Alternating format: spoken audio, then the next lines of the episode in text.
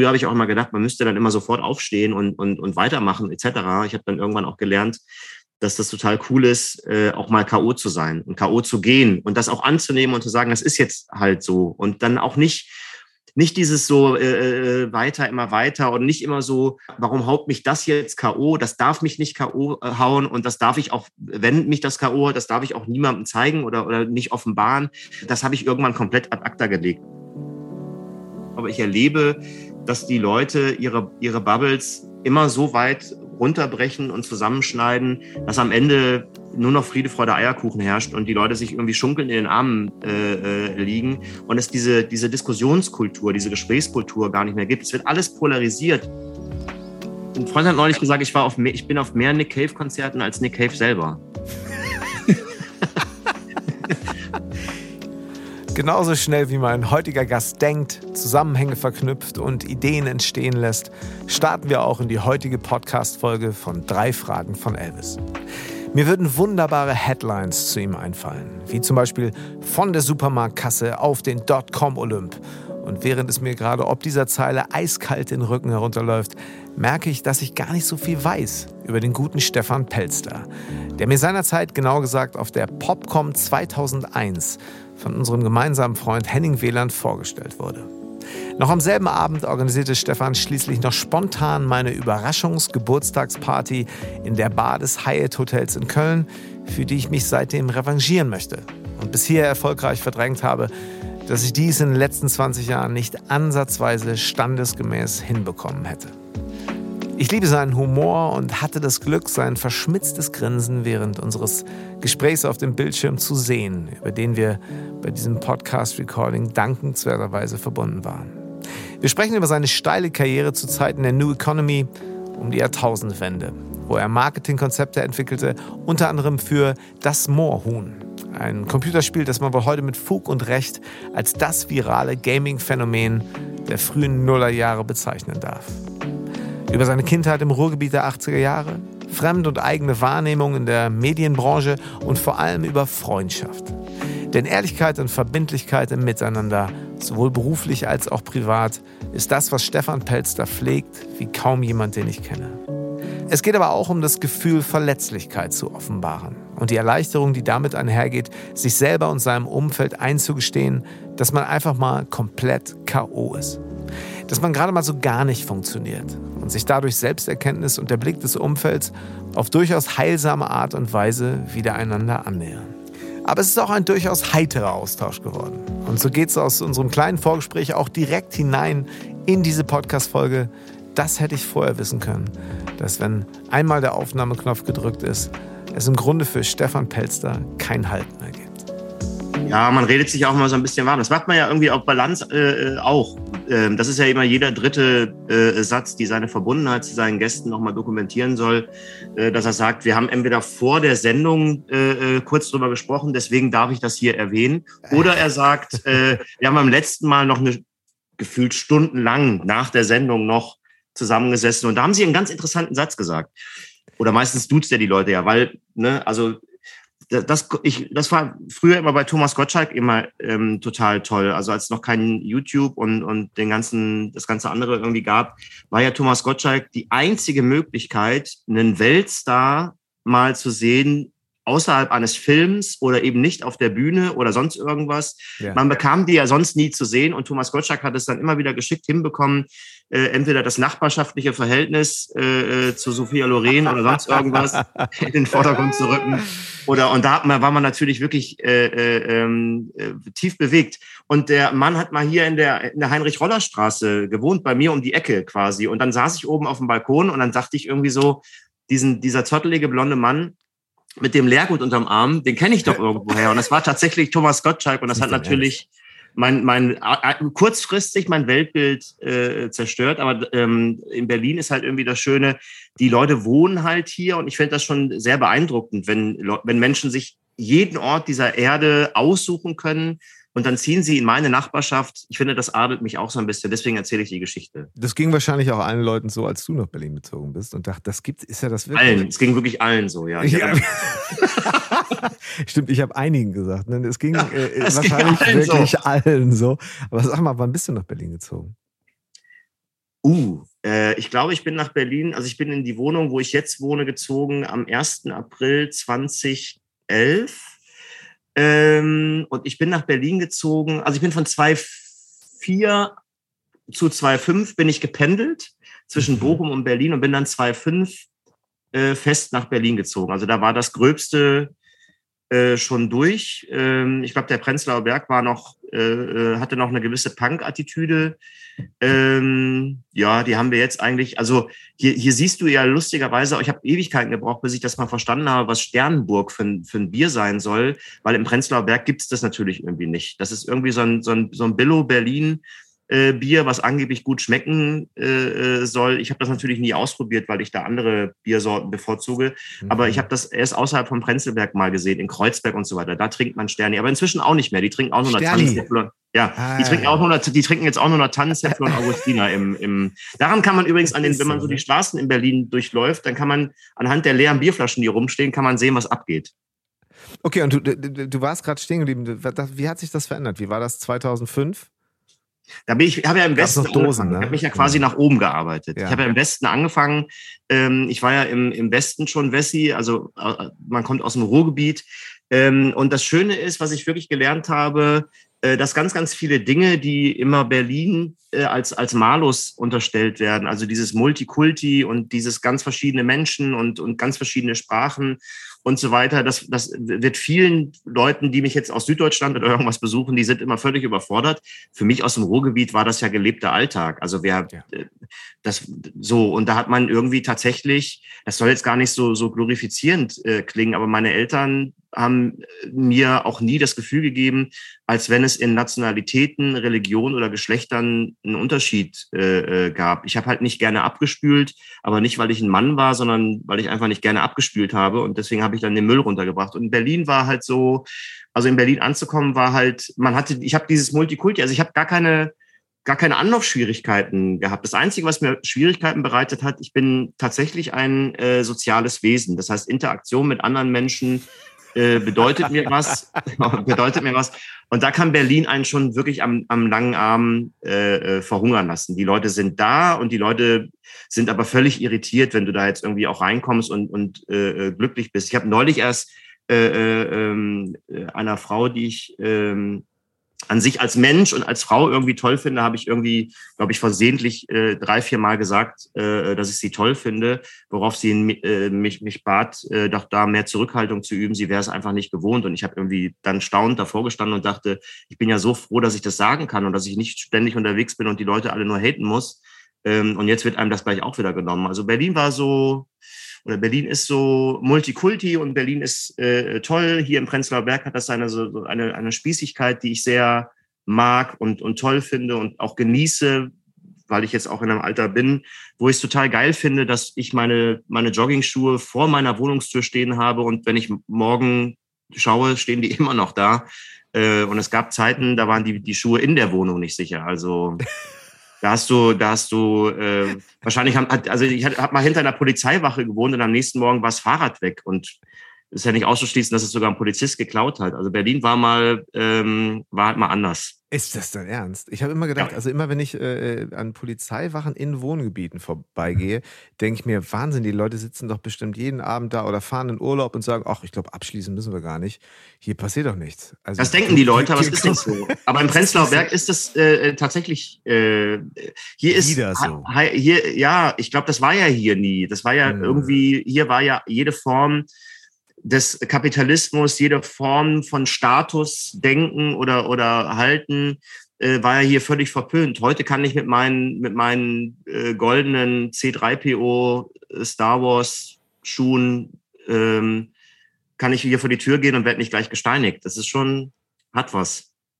Aber du sagtest vorhin, äh, also als du ähm, die, die, die, das Treffen mit Menschen an, äh, ansprachst, so, äh, du sagtest, das ist äh, un, unüblich, dass man dass man auch mal glücklich ist. So. Also du sagtest eben, Hayden ist das eine, dass, du, dass man nicht hatet, aber auch mal wirklich einfach bewusst glücklich ist. Ich hätte jetzt gedacht, glücklich ist so dieses, äh, äh, ja, ich meine, also, wenn du jetzt mal wahrscheinlich äh, vielfach auch in, in, in deiner Bubble, wenn es die gibt, oder können wir auch vielleicht gleich nochmal drauf kommen, irgendwie auf die, auf die Apps gucken würdest, wären da wahrscheinlich viele Meditations-Apps, äh, Lauf-Apps und äh, eventuell so Ernährungs-Apps vielleicht auch noch drauf, könnte ich mir vorstellen. Bei mir? Ist, nee, nee, bei, in deiner Bubble so, bei deinen Leuten.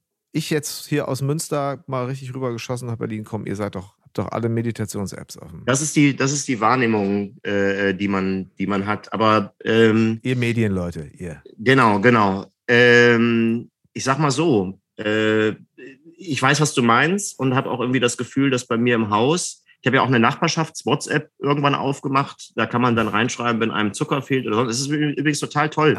Das hatte ich in, in Charlottenburg, so hatte ich das ehrlicherweise, äh, hatte ich das ehrlicherweise nicht.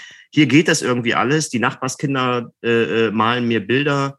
Ähm, und es ist irgendwie total schön. Ich habe hier vor der Tür irgendwie auch gleich eine Kneipe und das ist noch eine richtige Kneipe. Also da kommt man irgendwie nicht rein und, und jemand fragt äh, Hafer oder Sojamilch, sondern die macht auch erst abends auf und dann gibt's irgendwie äh, halt Augustina oder, oder Jever. Äh, es sei denn, der Barkeeper sagt irgendwie so, ich habe aktuell nur Augustina, weil Jever müsste ich ein neues Fass dran machen, da habe ich jetzt keinen Bock drauf. Also ähm, und dann müssen die Leute halt irgendwie.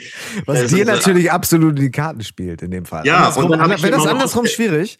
Wäre das andersrum schwierig. Was würdest du tun, wenn er sagen würde, du Jever, hätte ich Augustina, ist, ich, ist mir jetzt echt zu viel Arbeit. Das bei dir jetzt, also so. Ich bin da ja, ich bin da ja gnadenlos. Ich, dann gehe ich einfach woanders hin.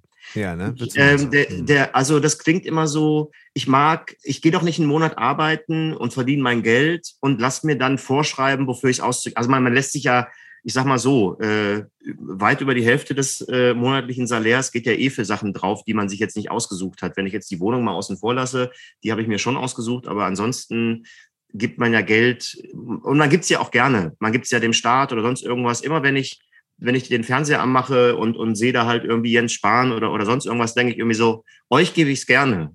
Ihr braucht es auch dringender als ich. Ähm, aber ansonsten hat man ja, hat man ja wenig Möglichkeiten. Und dann will ich halt in meiner Freizeit, will ich schon, dann habe ich eine Idee im Kopf und dann weiß ich, was ich trinken möchte und dann weiß ich, was ich essen möchte und dann möchte ich schon, dass das funktioniert. Berlin ist ja auch, das ist ja für mich als freiheitsliebender Mensch unfassbarer, ein unfassbarer Ort. Denn hier gibt's ja 24 Stunden am Tag, sieben Tage die Woche, alles, was du dir wünschst. Der Witz ist, dass man ja, also ich zumindest, sehr wenig Gebrauch tatsächlich davon mache. Aber die Vorstellung alleine, ich könnte in der Nacht um drei Uhr wach werden und hätte Bock, Live-Jazz-Musik zu hören und dazu eine Flasche Whisky zu trinken an einem Dienstagnachmittag in der Nacht um drei. Mhm. Äh, da, in Berlin geht das. Und das ist schon schön. Man macht dann wenig Gebrauch davon, aber dieses Gefühl, ins Bett zu gehen und, und zu wissen, es ginge, hier ginge was. Nicht wie, ja. ich war mal am, ich war mal dienstags abends in Mülheim an der Ruhr in meiner Heimatstadt mit einem Freund Bier trinken und äh, mittwochs lag ich dann relativ zerschossen bei meiner Mutter auf der Couch, aber meinen Eltern auf der Couch. Äh, äh, die sind ja anders, als ich das mit meinen Beziehungen halte, tatsächlich über viele Jahre äh, zusammengeblieben. Ähm, und dann liegt man da und dann sagt sie, ich gehe jetzt in die Stadt, soll ich dir was mitbringen? Und dann sage ich zu ihr, eine Kopfschmerztablette wäre toll. Da sagt sie ja, die Apotheken haben doch, ist doch Mittwochnachmittag. Da haben ist doch die Apotheken, da haben die Apotheken zu und montags die Friseure. Und ich denke halt irgendwie so, Freunde, euer Ernst jetzt? Ja. Und irgendwie ist es aber auch total cool, weil das ist ja so ein bisschen Exit und Entschleunigen und ähm, da jogge ich durch meine alten, so, das kann Berlin natürlich irgendwie nicht so, aber ansonsten mag ich das halt, dass zu jeder Zeit, an jedem Ort alles möglich ist. Das ist mhm. Berlin. Ja, aber lass uns, ich meine, da können wir auch gleich die Brücke schlagen, vielleicht so in die, ähm, in die sonstigen Tätigkeiten. Nee, nee, geschlagen nicht. Du sagst, du machst davon nicht unbedingt Gebrauch, also du gehst nicht irgendwie, äh, weil, ne, so. Äh, ähm, ich muss das sagen, falls mein Arbeitgeber zuhört. Äh, genau. Oder meine Kinder. Richtig. Nein, aber es stimmt wirklich, ich mache das nicht. Nee, aber bleibt deswegen der Reiz und würde der Reiz eventuell gehen, wenn du diese vielen Optionen, äh, bleiben die dann reizvoll, wenn man nicht unbedingt Gebrauch davon macht? ja, na klar. Ja, es geht ja um, es geht ja um die, es geht ja um die Möglichkeit. Mhm. Ähm, also ich, ich sammle ja auch Vinyl und äh, dann werde ich immer gefragt, ja, aber hörst du die auch alle? Wo ich dann denke, ja klar, ich habe 2800 Stück und die höre ich jeden Tag. Ähm, ist ein Rechenexempel, kann man mal aufmachen, aber die Leute stellen halt manchmal unsinnige Fragen wie, äh, warst du am Samstag auf der und der Party? Das war die Party des Jahres, wo ich dann immer anfange, ja, rechne mal. Ich war schon auf 200 Partys des Jahres ähm, und auf 300 Partys des Jahres war ich nicht. Ich bin aber erst 46. Irgendwas hakt doch da, soweit so, ich das irgendwie rechnen kann. Nee, mir würde total was fehlen. Ich finde, das ist ja eine, eine, das ist ja Freiheit, das ist ja auch ein Stück weit äh, Demokratie. Also alles sagen zu können und alles tun, also ne, alles tun zu können, solange ich andere damit nicht schade oder oder Schaden zufüge oder oder oder sonst irgendwas. Also es geht nicht um Rücksichtslosigkeit, sondern es geht darum, äh, selber ganz, ganz viele Möglichkeiten zu haben. Und das ist dann halt die andere Seite und die, die positive Seite von Berlin. Ähm, hier ist das so und mir würde das total fehlen. Also mir fehlt es nicht im Urlaub. Im Urlaub ist es so, dass ich das fast schon brauche, dass mich da irgendwas reglementiert und, und eingrenzt und dass, der, dass die dann irgendwann äh, um, um 22 Uhr in der Hotelbar von der letzten Runde reden und man schaut so auf die Uhr und denkt irgendwie so, Freunde, das ist 22 Uhr, da gehst du ja in Berlin äh, in der Regel äh, im Zweifel auch mal erstmal so auf die Straße. Du kommst um, um halb zwölf von einem Konzert oder keine Ahnung was und es geht ja immer noch was. Aber da brauche ich dann, dass, dass mich das so, dass mich die Umstände zwingen, ruhiger zu werden. Das ist dann schon irgendwie ganz cool, aber mir würde das total fehlen, wenn ich jetzt da liege äh, auf meinem Bett oder auf meiner Couch und die alte Leonard Cohen-Platte auflege und denke, es ginge jetzt auch nichts anderes. Hm und Gedanken verloren in die Küche gehe, die Flasche Whisky und ein Messer. Naja, Quatsch, also Verstehe ich total. Also das mit der Leonard Cohen-Platte vor allen Dingen. Aber ja. ähm, erzähl doch mal so ein bisschen, weil ich, ich habe mir natürlich überlegt, so, ich, ich stelle meine, meine Gäste ja wahnsinnig gerne vor und äh, werde äh, das natürlich bei dir auch äh, noch ähm, alles nochmal zusammenfassen. Aber ich hatte so ein bisschen Scheu, deinen Lebenslauf und vielleicht äh, trägt es auch noch so ein bisschen zu Verständnis bei, wo du herkommst, ähm, bis du 2005 nach Berlin gekommen bist, was du gemacht hast. Ich kann ja kurz mal ähm, andeuten, dass wir uns kennengelernt haben 2001 äh, auf der Popcom vor dem, ja, zunächst äh, vorgestellt von unserem gemeinsamen Freund Henning Wieland vor dem Hyatt ähm, am Rhein immer wenn ich da mit dem Zug über die Rheinbrücke fahre, muss ich daran denken. Ich hatte am nächsten Tag Geburtstag. Äh, zwei Freunde, mit denen ich in Köln bei der Popcorn war, hatten mir zum Geburtstag ein Hotelzimmer geschenkt. Nicht im Hyatt, sondern woanders, äh, weil ich hätte mir nicht mal eine Pension zu dem Zeitpunkt leisten können. Sind, sind, sind heute auch keine guten Freunde mehr, deswegen. Ja, absolut, nein, nein, nein, nein. Ähm, aber, mh, hm, was ich eigentlich sagen wollte, genau, wir kamen äh, und auf einmal äh, verriet Henning leider, dass ich morgen Geburtstag haben würde. Und da fing irgendwie diese Rheinfeierparty an, die du initiiert hast, indem du dauernd mit neuen Flaschen Champagner kamst und äh, die aufgingen und. Das ist doch jetzt nicht wichtig. Es könnte äh, auch Selter gewesen sein. Äh, es war Kohlensäure auf jeden Fall ja. drin. Äh, schöne Perlen. Ach, so, so schöne Kohlensäure. Ich finde es auch ja, schade, also, dass du diesen Champagner so in den Vordergrund Wir könnten eine eigene Podcast-Folge über dieses, weil das begleitet mich seitdem. Äh, wir könnten eine eigene Podcast-Folge haben. Kuchen gab es ja auch. Kuchen gab es später, aber erst um zwölf. Ja. Ähm, und äh, was ich eigentlich aber sagen wollte, ist, ich, äh, wir kannten uns ja noch gar nicht. Und, und, und Henning sagte aber, und da vertraue ich ihm eigentlich auch immer, Stefan ist ein Hammer-Typ. Ich muss mal eben los, ihr macht das schon. Der kam dann zwischendurch immer mal wieder wieder. Äh, du bestelltest immer neue Flaschen Champagner, weil du sagtest, ja, Jan, der hat ja gleich Geburtstag. Und ich wurde immer nervöser, weil ich dachte, ey, irgendwann in ein paar Stunden muss ich das hier alles bezahlen und werde das mir nicht leisten können. Was ist denn hier eigentlich los? Also Jetzt kannst du es aber auflösen, dass du es nicht bezahlen musst. Äh, ja, ja, pass auf. Um 12 Uhr kam die Torte. Mhm. Neben uns stand Thomas Anders, das werde ich auch nicht vergessen, äh, und gratulierte mir auch, er auch weil nicht. du ihm, ihm genau, du zwinkerst ihm rüber. Jan hat übrigens Geburtstag heute. War auch nicht zu übersehen, weil du hattest ja die Torte gerade aus der Hyatt Bar zu mir rübergeschoben. Es kamen immer mehr Leute dazu, die natürlich auch gerne teilhaben wollten an dem Champagner, den du immer wieder bestelltest. Was ich damit eigentlich sagen wollte, ist, also illustrerer habe ich kaum jemanden, nee, noch nie jemanden kennengelernt. Ähm, und seitdem habe ich immer so eine leichte Bringschuld, verspüre ich. Irgendwann muss ich mich nochmal revanchieren und, äh, ähm, äh, und ich habe jetzt noch überlegt, wie, wo was hat Stefan damals eigentlich gemacht? Wir schreiben das Jahr 2001, das ist ja erst 21 Jahre her. Und jetzt reden wir hier, du in Berlin, damals noch in Bochum. Und äh, ähm, äh, ich fragte Henning, was macht denn Stefan? Der macht das Moorhuhn, sagt er. Ja, Und war ja Moorhuhn auch war damals halt, ja, erzähl mal ein bisschen. Es war natürlich alkoholfreier äh, Champagner, weil vor 21 Jahren waren wir so 12, 13 ja. Äh, und hätten, noch gar keinen Alkohol. Ich glaube, du bist an dem Abend 15 geworden oder irgendwie so. Also mhm. äh, sie hätten noch gar keinen Alkohol trinken dürfen. Jetzt nur für die für die Leute, die sich ähm, die Mühe machen oder das Interesse äh, vortäuschen, sich diese diese wunderbare Folge des Podcasts, äh, deines Podcasts anzuhören. Ähm, ich bin ähm, äh, Schule war toll. Äh, ich hatte großen Spaß daran bis zu meinem 14. Lebensjahr. Dann hatte ich äh, diverse gesundheitliche Probleme, weshalb ich dann äh, ein Schuljahr wiederholte. Und dieses Schuljahr wiederholen hat mich total gekillt, weil mit 14 plötzlich die Unterschiede zwischen Klassenkameraden und Klassenkameradinnen äh, doch deutlicher wurden und, ähm, und äh, man halt diverse andere Dinge im Kopf hatte, die mit der Schule erstmal nichts zu tun hatten.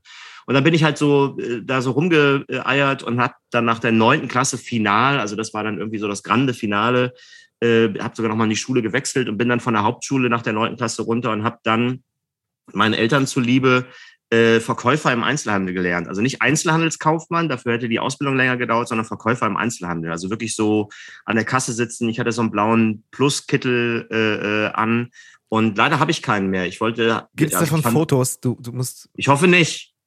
ich, ich, hoffe, ich hoffe nicht. Ich war, ich war ja auch mal bei Herzblatt und äh, da gibt's auch keine Videos mehr von, hoffe ich. Also es gibt von vielen Dingen äh, äh, erzähle ich und kann die natürlich viel blumiger erzählen, als die in Wirklichkeit waren. Also ich da mit diesem blauen Kittel und dann habe ich äh, bei Foodlocker gearbeitet, Sportartikel verkauft, habe diverse Dinge gemacht und habe dann meine erste äh, ja, meine erste echte große Liebe äh, Nicole damals kennengelernt und ähm, die hat bei BMW irgendwie gearbeitet, da am Counter und, und ich habe halt irgendwie so rumgedengelt und äh, dann hätte ich noch zur Bundeswehr gemusst und weil ich das äh, gemusst hätte, habe ich keine vernünftigen Jobangebote bekommen, bis wir mal irgendwann auf so einer Silvesterparty waren und irgendein Typ meinte, äh, du kannst dich ja irgendwie einigermaßen eloquent ausdrücken und wir suchen jemanden für den Bereich Akquise und Vertrieb in so einer Softwarebude. Wir haben irgendwie ganz geile Kunden und äh, das habe ich damals schon irgendwie für, für Sabelei gehalten, weil wenn geile Kunden und keine Ahnung was, was wollen die dann mit mir? Weil ich habe, ich war auch kein Gamer im eigentlichen Sinne, also dass ich da jetzt irgendwie tagelang,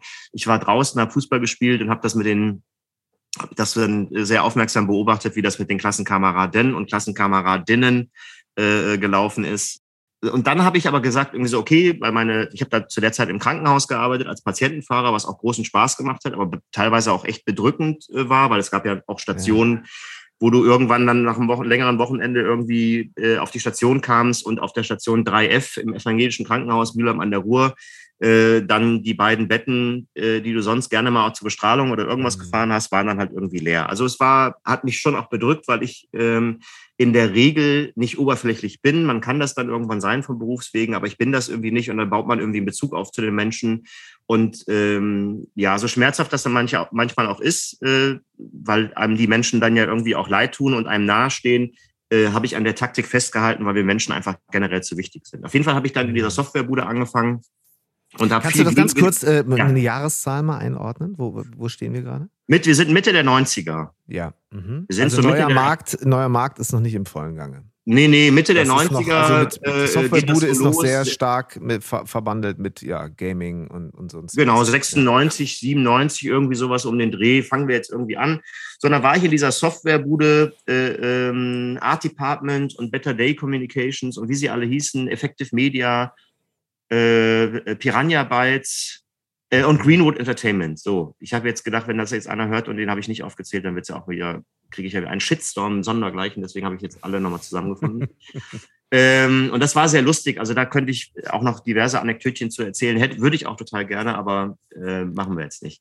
Auf jeden Fall habe ich dann da angefangen und äh, mein erster Termin war äh, in München bei RTL 2 äh, anlässlich des Gnavs. Das war so ein kleiner Ochsenkrötenfrosch, mit dem man halt irgendwie äh, kämpfen konnte und den musste man füttern und trainieren. Und dann war der halt so äh, online-only, datenbankbasiert. Und das ist eine lustige Geschichte, weil so habe ich Henning kennengelernt, weil ich, da gab es die Gorillas ja noch gar nicht. Hier, äh, ne? Damon ja, Damon und so weiter, Blur mhm. und Yay und die geilsten der Welt. Und ich wollte aus den Age-Blocks eine virtuelle Band machen mit meinen Gnavs.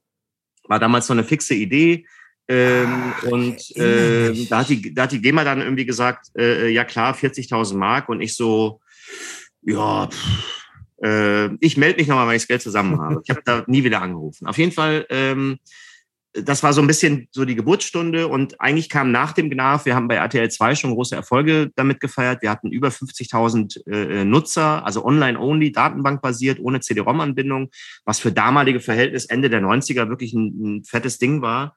Ähm, ich finde den GNAF auch immer noch geil, haben Merch gemacht und so weiter. Also alles sehr auf Sparflamme, aber es war irgendwie Rock'n'Roll. So, und dann kam das Moorhuhn und ähm, dann habe ich das halt irgendwie rumgeschickt äh, zu Akquisezwecken und äh, habe gesagt, irgendwie so hier, äh, geile Idee. Also vorher haben wir noch ein anderes Laptop-Promotion-Spiel gemacht und waren dann bei der Agentur V&B in Hamburg und die meinten, ja, hier mit Gordons, das habt ihr super gemacht, aber wir haben noch einen anderen Kunden, Johnny Walker, vielleicht habt ihr dazu auch eine Idee. Und dann haben diverse Menschen, die könnte ich namentlich alle aufzählen, jeder hat was dazu getan. Der Ingo Mesche hat dieses Huhn gezeichnet gehabt, ein Frank Zimlinski äh, äh, hatte so eine, so eine grobe Vorstellung, äh, wie so ein Spiel aussehen müsste. Und dann kamen halt ganz, ganz viele Dinge zusammen und noch Entwickler und haben dieses Spiel entwickelt. Und dann war das halt unglaublich erfolgreich.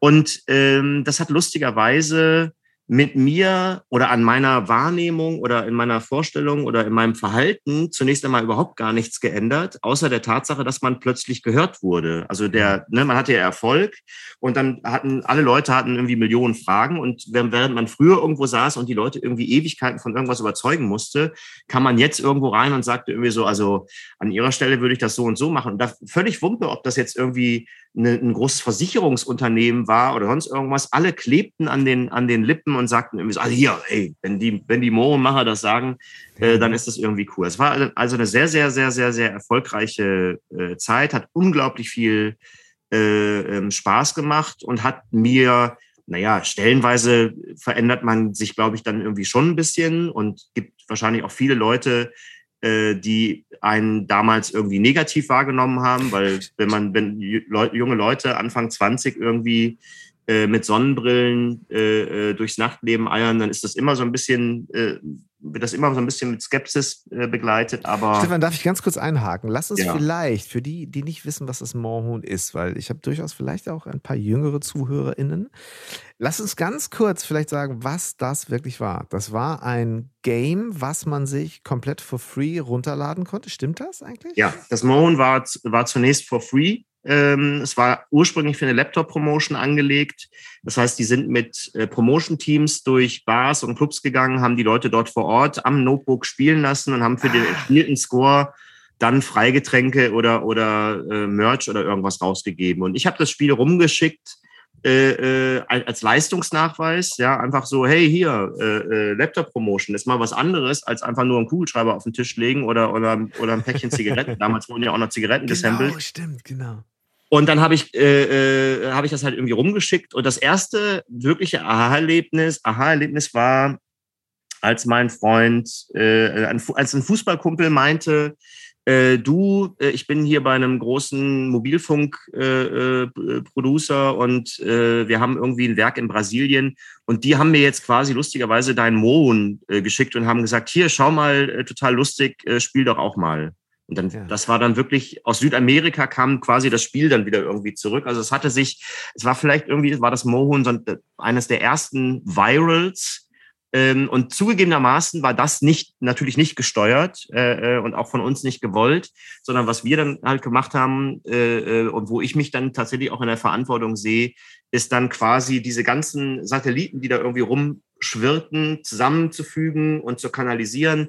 Und mit meinen Freunden ähm, vom Springer Verlag damals, äh, Udo Röbel, Uwe Dulias äh, vor allem zu nennen, ähm, dann so die erste deutsche Mohrenmeisterschaft äh, zu inszenieren und, und mit einem Grande Finale in Hamburg. Und das war dann da auch der ultimative Durchbruch dann final.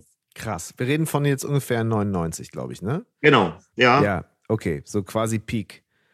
Ja. Oder? Ja. Ja. Also eigentlich der Zeit ja auch ziemlich voraus, oder?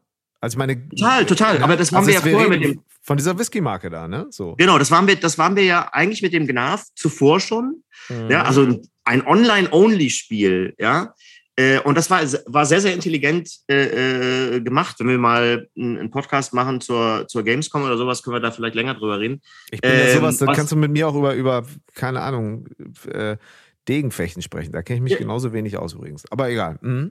Aber Degenfechten wäre wahrscheinlich deswegen lustig, weil ich mich da auch nicht auskenne. Wenn wir dann über Degenfechten reden. Okay, Laser Podcast Degenfechten. Genau, ja. aufgeschrieben. Mhm. Ähm, genau, also wir waren in allen Dingen.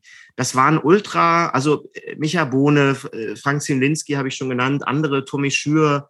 Das waren unglaublich fitte, intelligente Jungs so und äh, manchmal kamen die waren die sehr tief drin in diesem in diesem ganzen Gaming Thema und äh, ansonsten waren sie halt sehr, sehr kreativ, sehr, sehr innovativ und wir haben halt wirklich äh, Dinge gedacht und dann überlegt, ähm, wie man sie möglich machen kann, also auch äh, programmier- und entwicklungstechnisch.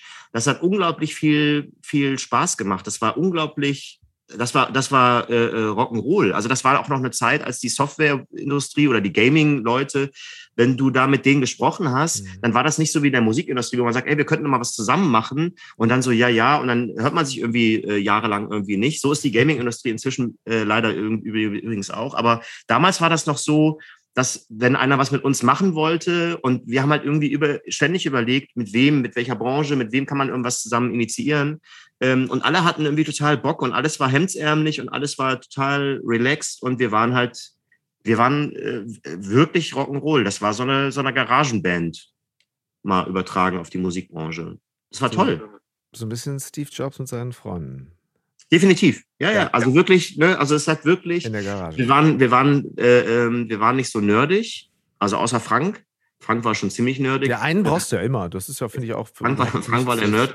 Aber alle anderen äh, waren einfach total, ja, das war einfach total cool. Wir sind mittags irgendwie zur Beraterei gefahren, haben eine Curry, was man halt so macht im, im Ruhrpott. Und, mhm. und abends haben wir dann irgendwelche wichtigen Leute, oder ich habe dann, das war ja vornehmlich auch mein Job, äh, äh, äh vermeintlich wichtige Leute äh, äh, getroffen. Und wir haben uns da irgendwie auch nicht verbiegen lassen oder waren irgendwie äh, komplett irre oder doof oder keine Ahnung was. Zu der Zeit zumindest noch nicht. Das Phänomedia ist ja nachher auch insolvent gegangen und dafür gibt es ja irgendwie Gründe. Wir hatten irgendwie 196 Tochterunternehmen oder sowas. Keiner wusste von irgendwas, aber andere Geschichte, neuer Markt halt. Aber ja, damals ja. war das noch richtig Currywurst, Pommes, Bier, Herbert Grönemeyer, 98, mein erstes Konzert im Bochumer Ruhrstadion. Da konnte ich von der, vom, oh. vom Büro aus hinlaufen. Also mein erstes richtiges, meine Eltern sind halt nie auf Konzerte gegangen. Wir waren halt, wir haben äh, gerockt. Hm. Aber ist das nicht äh, krass, was du gerade sagtest, dass auf einmal irgendwie, ich meine, der Stefan von der Supermarktkasse, von Footlocker, der dann auch noch Patienten gefahren hat. Also ich meine, echt ein breites Spektrum, aber natürlich nicht unbedingt ähm, per se die, äh, äh, die Tätigkeitsfelder, wo man äh, sich nur auf Schulterklopfer verlassen kann. Und auf einmal macht man eine Sache und ähm, also ich habe das mal kennengelernt, so äh, die hört nie einer zu. Ich habe wirklich, also äh, mich hat nicht mal einer angeguckt beim Mittagessen und schon mhm. hältst du deine ähm, hältst du die Schmiege irgendwie einmal kurz ins Fernsehen, läufst mal dreimal durchs Bild. Mhm. Da äh, ist es wirklich tatsächlich so, dass die Leute schon, bevor du eine Frage gestellt hast, bevor du was gesagt hast, nicken die dich schon an, sagen, ja, ja, richtig, spannend, spannend. es ist in der Tat. Ich habe doch Geist gesagt. Es ist, wo, wo, so, es ist, es ist in der Tat sehr, sehr, sehr, sehr, sehr abenteuerlich. Äh, äh, ähm, wie sich, deswegen habe ich, deswegen sage ich es immer so, dass ich mich eigentlich wissentlich oder wahrnehmbar gar nicht groß verändert habe in diesem, also in dieser Periode. Ähm, aber wie dann die Wahrnehmung, ja, und, und äh, was sich dann für Leute äh, ähm, hofieren. Also wenn mich, wenn mir vorher mein, mein, mein äh, äh ein Kumpel von der, von der äh, WAZ in, in Hattingen äh, als ich mal das entscheidende Tor, das darf ja an der Stelle in so einem Podcast nicht unerwähnt bleiben, Absolut. im Finale der, der Hattinger Stadtmeisterschaften in der Halle das entscheidende 3 zu 2 machte. An dem Tag konnte ich leider nicht. Ich ja, ja, ja, ja. Und dann, dann, dann, hat der, dann hat er darüber geschrieben, so, dann war der letzte Satz und dann kam Stefan Pelster. Wenn man dann mal irgendwie in der Zeitung äh, war, dann habe ich das irgendwie ausgeschnitten und fand es irgendwie total geil. Und plötzlich sitzt du bei bei der, bei der Chefredaktion der Bildzeitung irgendwie in Hamburg, irgendwie im obersten äh, Dachgeschoss. Und im Grunde bist du so, wie du bist und erzählst das irgendwie auch. Und, und, ähm, und erst beim Rausgehen ist mir das so richtig klar geworden, wo ich dann dachte irgendwie so, okay, das war jetzt hier nicht mein Kumpel von der WAZ in Hattingen äh, im Regionalgetöse, sondern das war irgendwie äh, Uwe Duljas und Udo Röbel, die beiden legendären äh, Spitzenköpfe äh, äh, der Bildzeitung, die damals ja auch irgendwie noch, noch mal irgendwie eine andere Nummer war, gefühlt irgendwie als heute, aber ähm, ja, das ist ja auch eher ein trauriges Kapitel. Deswegen mhm. sparen wir uns die Bild aus. Aber sag mal, Stefan, was ist denn, ich meine, du hast ja gerade schon angedeutet, es gab dann irgendwann auch die, die Insolvenz. Es gab natürlich damals neuer Markt, echt schon so lange her, dass viele, äh, die äh, jünger sind als wir, für die das ja schon fast eine andere Welt ist. Damals natürlich aber diese Goldkrieger-Stimmung par excellence. Wie, wie macht man sich von dieser Wahrnehmung selbst und von außen, wie macht man sich davon abhängig? Na, idealerweise macht man sich gar nicht davon abhängig, aber natürlich. Geht das in dem Alter? Ähm, es ist äh, natürlich echt eine, eine, eine, ganz, ganz große Herausforderung, weil äh, das schmeichelt einem ja auch, dass äh, vermeintlich wichtige Leute äh, einem zuhören, einen hofieren, einen einladen, einen dabei haben wollen. Äh, das ist natürlich auch ein Stück weit Eigennutz. Äh, die wollen sich ja auch mit dir irgendwie dann ins Licht stellen. Äh, das muss ich dir nicht, äh, muss ich dir nicht lange erklären, aber äh, klar, es, das verführt schon. Und ähm, deswegen habe ich dann irgendwann äh, bin ich auch, habe ich auch angefangen, immer nach Hause zu laufen und ins Büro zu laufen. Das waren dann immer so, war so eine Strecke von einer Stunde oder dreiviertel Stunde, Stunde, ähm, die ich dann auch gebraucht habe, um diesen so meinen Business-Rock anzuziehen und dann aber auch wieder das äh, nach Hause kommen Ding irgendwie anzuziehen. Äh, denn zu Hause bekommt, zu Hause bist du halt irgendwie Stefan und oder, oder Papa oder oder äh, Mann oder Schwiegersohn oder keine Ahnung oder oder Sohn und, und Bruder und was man alles irgendwie so ist. Ja. Ähm, und ja, das war aber nicht so, dass ich das intellektuell nicht fassen konnte, sondern das war eher so, ähm, das auch abzustreifen. Wir hatten mal so ein Kameramedientraining ein Psychologe hat gesagt, äh, äh, Herr Pelster, Sie spielen diese, diese Rollen irgendwie alle äh, nahezu perfekt. Bei Ihnen hätte ich nur Sorge, dass Sie mal in einer Rolle hängen bleiben. Und das war mir eine Warnung. Ähm, und deswegen habe ich immer versucht, äh, mich gerade auch in der Freizeit mit Menschen um, äh, zu umgeben, die mit meinem, mit meinem beruflichen Zeugs irgendwie so gar nichts zu tun haben äh, und die mir aber auch Dinge nicht neideten, weil wenn ich jetzt, wenn, wenn mein, mein Alltag hat sich ja dann fundamental unterschieden von dem Alltag anderer Menschen. Ich bin plötzlich nach Los Angeles geflogen auf eine, auf eine Messe und habe da irgendwelche äh, Vicepräsidenten, damals habe ich mich total gefreut, Vicepräsidenten zu treffen.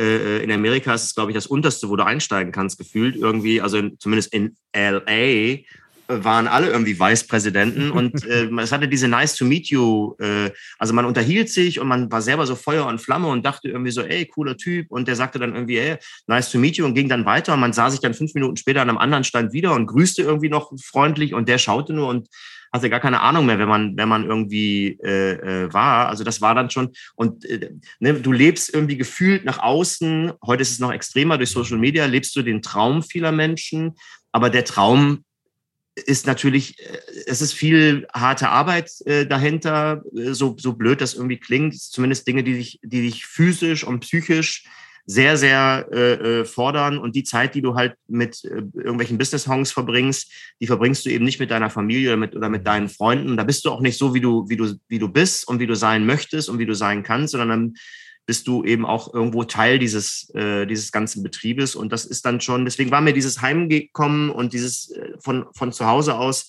äh, auch äh, äh dieses Nette irgendwie hinter mir lassen und Business Case irgendwie denken, äh, deswegen war mir das wichtig und hat mir echt sehr gut getan. Bis heute ja. äh, im Übrigen. Aber ich wollte gerade sagen, auch, auch wieder deiner Zeit voraus, weil ich meine, das würde dir heute auch jeder Business Coach mit Achtsamkeits-Background würde dir ja genau dazu raten. So, ja. verlasse das Büro, mach in dem Moment dein Smartphone aus, lass es auch in der Tasche, nicht noch Feeds durch und, geh nach Hause. Ja. Mach ein bisschen Sport oder hör einen Podcast oder Meditation oder was auch immer.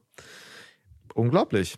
Aber ich meine, du, du sagtest gerade so diese, diese Form des Social. Das haben wir aber auch alle gemacht. Also, ne, das Ding ist, irgendwann haben die Leute ein Business draus gemacht, ja, weil früher mhm. bist du ja, früher bist du rumgelaufen und dann warst du im Büro und dann hast du eine E-Mail geschickt oder zwei ja, oder drei oder zehn. So, und dann bist du wieder rumgelaufen und dann hast du ein Telefonat geführt. Dann bist du wieder, so, heute ist es so, heute machst du das ja alles parallel. Heute läufst du irgendwo rum, jemand ruft dich an, äh, äh während der mit dir äh, spricht, das machst du ja über deine In-Ears, äh, äh, tippst du auch noch mal irgendwie drei E-Mails. Und deswegen ist es ja auch sehr gut, also es soll gar nicht abwertend klingen, dass diese ganzen äh, Coaches und, und, und Mental Health-Themen irgendwie so, so im Vordergrund stehen, weil die Belastungen natürlich ungleich viel größer geworden äh, sind. Aber die Lösung dahinter, also ne, dieser Exit und ich lege das Telefon zur Seite und sonst irgendwas, das ist ja an sich äh, nichts Neues. Aber weil es immer wichtiger wird und weil es den Menschen äh, immer schlechter geht gefühlt und die gar nicht wissen, warum das so ist, weil es ihnen ja eigentlich gut gehen müsste, weil die ja tolle Wohnungen haben und tolle Frauen haben und tolle Familien haben und tolle Männer haben und tolle, keine Ahnung was haben, äh, äh dann stehen die halt da und wissen gar nicht. Und diese Mental, Mental Health Coaches und Business Coaches, die haben es halt geschafft, äh, ähm, da so reinzustoßen und den Leuten einfach zu sagen, ey, scheiß auf Lachs und Kaviar, schmier dir doch einfach mal so ein Avocado-Brot äh, äh, und, und Maschine Runde ums Haus und dann sagen alle, oh, oh, das ist ja eine mega geile Idee, das mache ich jetzt. Und ja, toll. Du, du, musstest damals ja eben, um dieses Socializing zu betreiben, um äh, dich vielleicht auch selber so ein bisschen auszuloten, wo stehen wir gerade, wo stehe ich gerade als Business-Typ, wie performe ich, nicht nur inhaltlich, sondern vielleicht auch, was meine Ausstrahlung angeht, bin ich erfolgreich. Ähm, damals musstest du eben anwesend sein, körperlich anwesend sein. Heute ja. ist halt der virtuelle Part, der natürlich eine ganz andere Schlagzahl ermöglicht, aber eben vielleicht auch voraussetzt. Wie hast du das Gefühl? Ja, ein beliebtes Thema in diesem, in diesem Podcast und ich habe so eine ziemlich, also es, man könnte es fast äh, ähm, Digital Detox nennen, was ich die letzten drei Monate gemacht habe. Aber auch das möchte ich nicht vertiefen, es geht ja nicht um mich. Aber wie hast du das Gefühl, hat sich das verändert, eben auch was die Anforderungen angeht? Und ähm, wo siehst du da die Fallstricke? Das hat sich total verändert. Du hast es vorhin gesagt, äh, ähm, die Schlagzahl hat sich halt massiv erhöht. Ja. Du musst heute nicht, ne, also wenn man früher vielleicht irgendwie im Zug oder im, auf dem Weg zum Flughafen ähm, wenigstens mal so ein bisschen durchgeatmet hat oder im Flugzeug dann selber, weil man da ja da genötigterweise ja, ja. Äh, ähm, auch keinen Empfang hatte oder sonst irgendwas, wobei dann ich dann auch immer die Tasten hörte und dachte irgendwie so, Leute, Leute, Leute, was ist nur los mit euch? Ähm, äh, heute musst du ja gar nirgends mehr hinfliegen. Also man müsste das äh, theoretisch nicht. Ich habe gestern noch äh, äh, eine liebe Bekannte äh, getroffen. Wir haben darüber geredet. Die hat jetzt irgendwie ein Vorstellungsgespräch in äh, Wien und fährt dann da irgendwie zehn Stunden hin, weil sie sagt, ich muss persönlich vor Ort sein, weil ich sonst nicht wirke und, und sonst nicht überzeugen äh, kann. Und das ist für mich ein ganz, ganz wichtiger äh, Aspekt, weil ja, ja. dieses Persönliche ist, glaube ich, Empathie, äh, äh, Menschen zu begreifen, auch ihre Probleme oder ihre Ziele äh, zu begreifen, ohne dass man sich jetzt da trifft und, und darüber spricht und sagt irgendwie, hey, was sind so deine Ziele von dem, dass wir uns jetzt gerade getroffen haben? Ähm, aber dass man da irgendwie so ein Gespür für entwickelt, für Menschen, das wird natürlich schwieriger, wenn du das äh, über Zoom oder, äh, oder übers Telefon oder sonst irgendwas äh, äh, machst. Das heißt, mir ist dieses Persönliche mhm. abnorm wichtig und für mich ist dann jetzt in meiner aktuellen Situation mit diesem Remote-Arbeiten, das hat total viele Vorzüge, ähm, aber es ist halt nicht wirklich persönlich. Also zu Beginn der Pandemie, das war jetzt gar nicht dienstlich, habe ich mich mit ein paar Jungs zusammengeschlossen und wir haben so einen Zoom-Call gemacht. Das war sehr lustig. Da haben wir dann irgendwie ne, weil ja plötzlich diese Pandemie über uns reinbrach und keiner mehr wusste, äh, sehen wir, werden wir jemals noch mal einen Menschen real äh, äh, sehen. Ähm, und zack stand die eigene Tochter im Raum und dachte irgendwie so, hey, äh, cool. Naja, auf jeden Fall äh, ähm, hat man, haben wir an dem Abend irgendwie haben wir dann uns vorbereitet und man hatte irgendwie Wein und Bier und hat halt irgendwie getrunken und hat diesen diesen möglichen Weltuntergang irgendwie äh, gemeinsam zelebriert. Ähm, und ich erinnere mich daran, dass ich dann am nächsten Morgen aufgewacht bin und die erste Frage, die ich mir gestellt habe, ist, wie bin ich überhaupt nach Hause gekommen? Also ne, man wird ja manchmal nachts wach, man wird ja manchmal, ist man nachts so lange unterwegs und so intensiv unterwegs, dass man morgens wach wird und denkt irgendwie so, oh, und dann sucht man erstmal so Handy und, und Schlüssel und, und Telefon und, und, und äh, Portemonnaie und, und, und ja. keine Ahnung was äh, und schaut so äh, ganz vorsichtig neben sich und ist dann irgendwie ganz froh, wenn, wenn, wenn die Sachen alle da sind und neben einem niemand ist. Ähm, und das war wirklich, da habe ich dann so an die Decke geschlagen und dachte irgendwie so, wie bin ich denn nach Hause gekommen? Und dann fiel mir ein, ich war ja gar nicht draußen. Ich habe ja auf meiner Couch gesessen, habe ja diese, hab das ja alles per Zoom äh, gemacht. Das war herrlich. Und gewisse Leute wiederzusehen und mit denen über Business äh, zu quäken, ist auch total herrlich. Aber äh, es ersetzt zumindest in meiner Welt dieses persönliche 0,0000. Aber ich merke, dass da auf der anderen Seite viel Vorsicht herrscht äh, wegen der Pandemie, hoffe ich, nicht wegen mir, äh, was, das, was die Treffen und so weiter anbelangt. Es ist schon, die Schlagzahl ist deutlich höher, aber es ist unpersönlicher geworden. Es ist so, so beliebig. Es ist so, so äh, äh, austauschbar geworden. So, so, so, sehr ich ja auch ein Fan bin von, von Social Media, also insgesamt. Und so sehr ich ja, wir sprachen vorhin darüber, Berlin und welche tollen Möglichkeiten das irgendwie alles hat. Das ist großartig.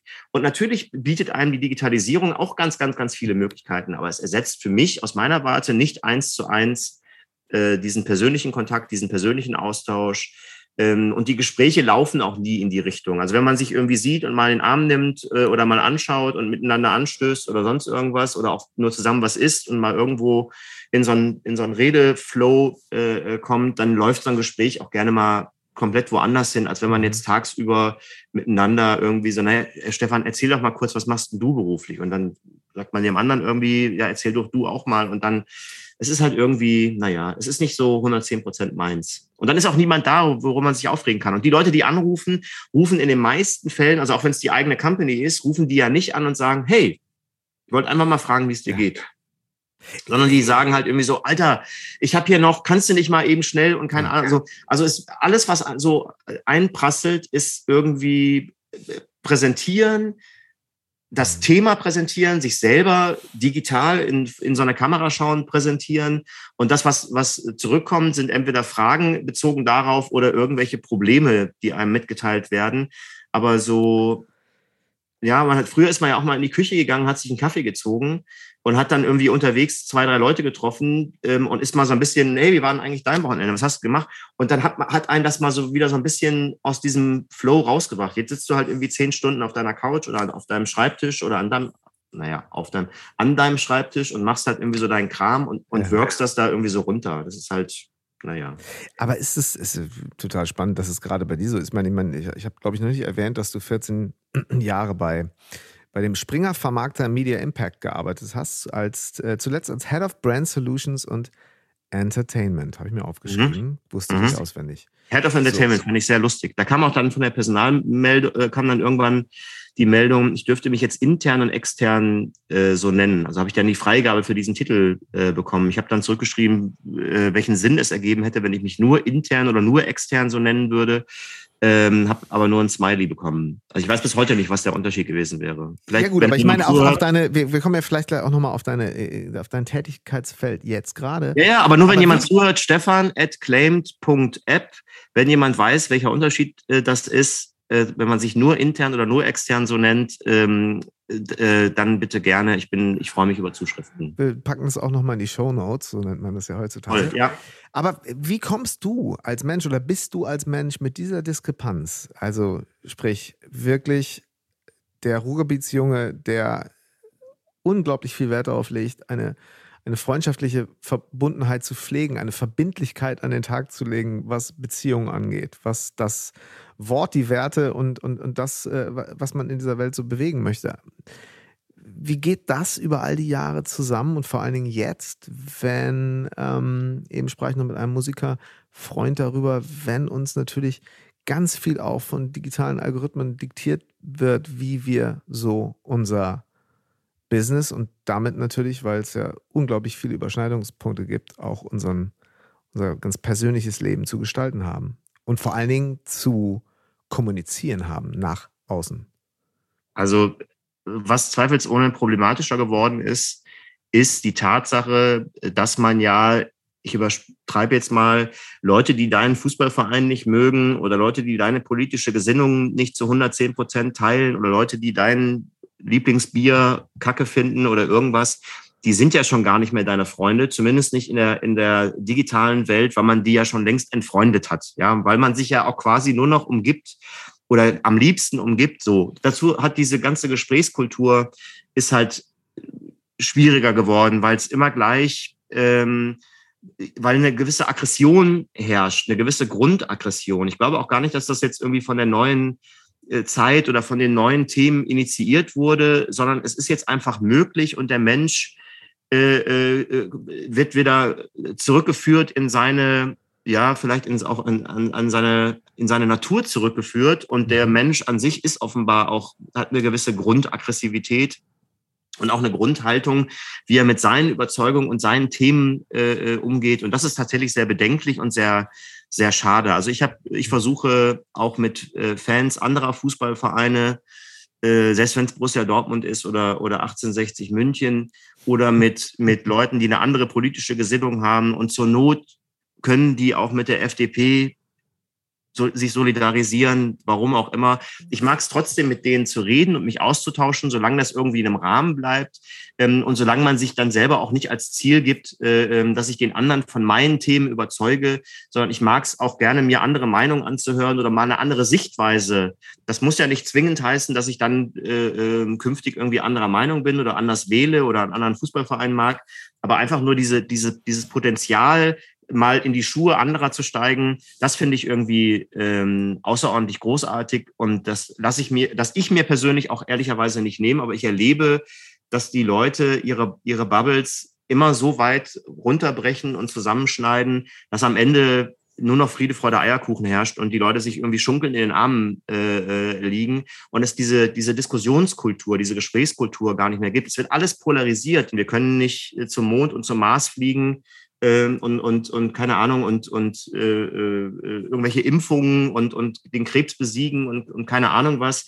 Äh, und dann reden wir immer noch darüber, dass Menschen für die gleiche Arbeit äh, unterschiedlich entlohnt werden, äh, weil andere Herkunft, andere Hautfarbe oder anderes Geschlecht. Das ist ja an sich irgendwie total, wir machen uns ja komplett lächerlich, also vor uns selber. Das ist auch kein Gen Z und kein Gen X und kein Gen irgendwas äh, Thema. Ich glaube, da sind wir uns an sich irgendwie alle einig. Ähm, aber diese Polarisierung, die da immer stattfindet und äh, diese Ausgrenzung, die immer stattfindet. Ich bin so und jeder, der anders ist, ist per se erstmal schwierig und unangenehm und, und äh, will ich eigentlich auch bei Facebook nicht mit, mit, mit befreundet sein. Wenn der dann dummerweise aber noch einen wichtigen Job macht und oder mir mal eine Gästeliste besorgen kann, dann muss ich mit dem befreundet bleiben. Aber ansonsten schmeiße ich die irgendwie alle raus und feiere mich dann auch öffentlich dafür.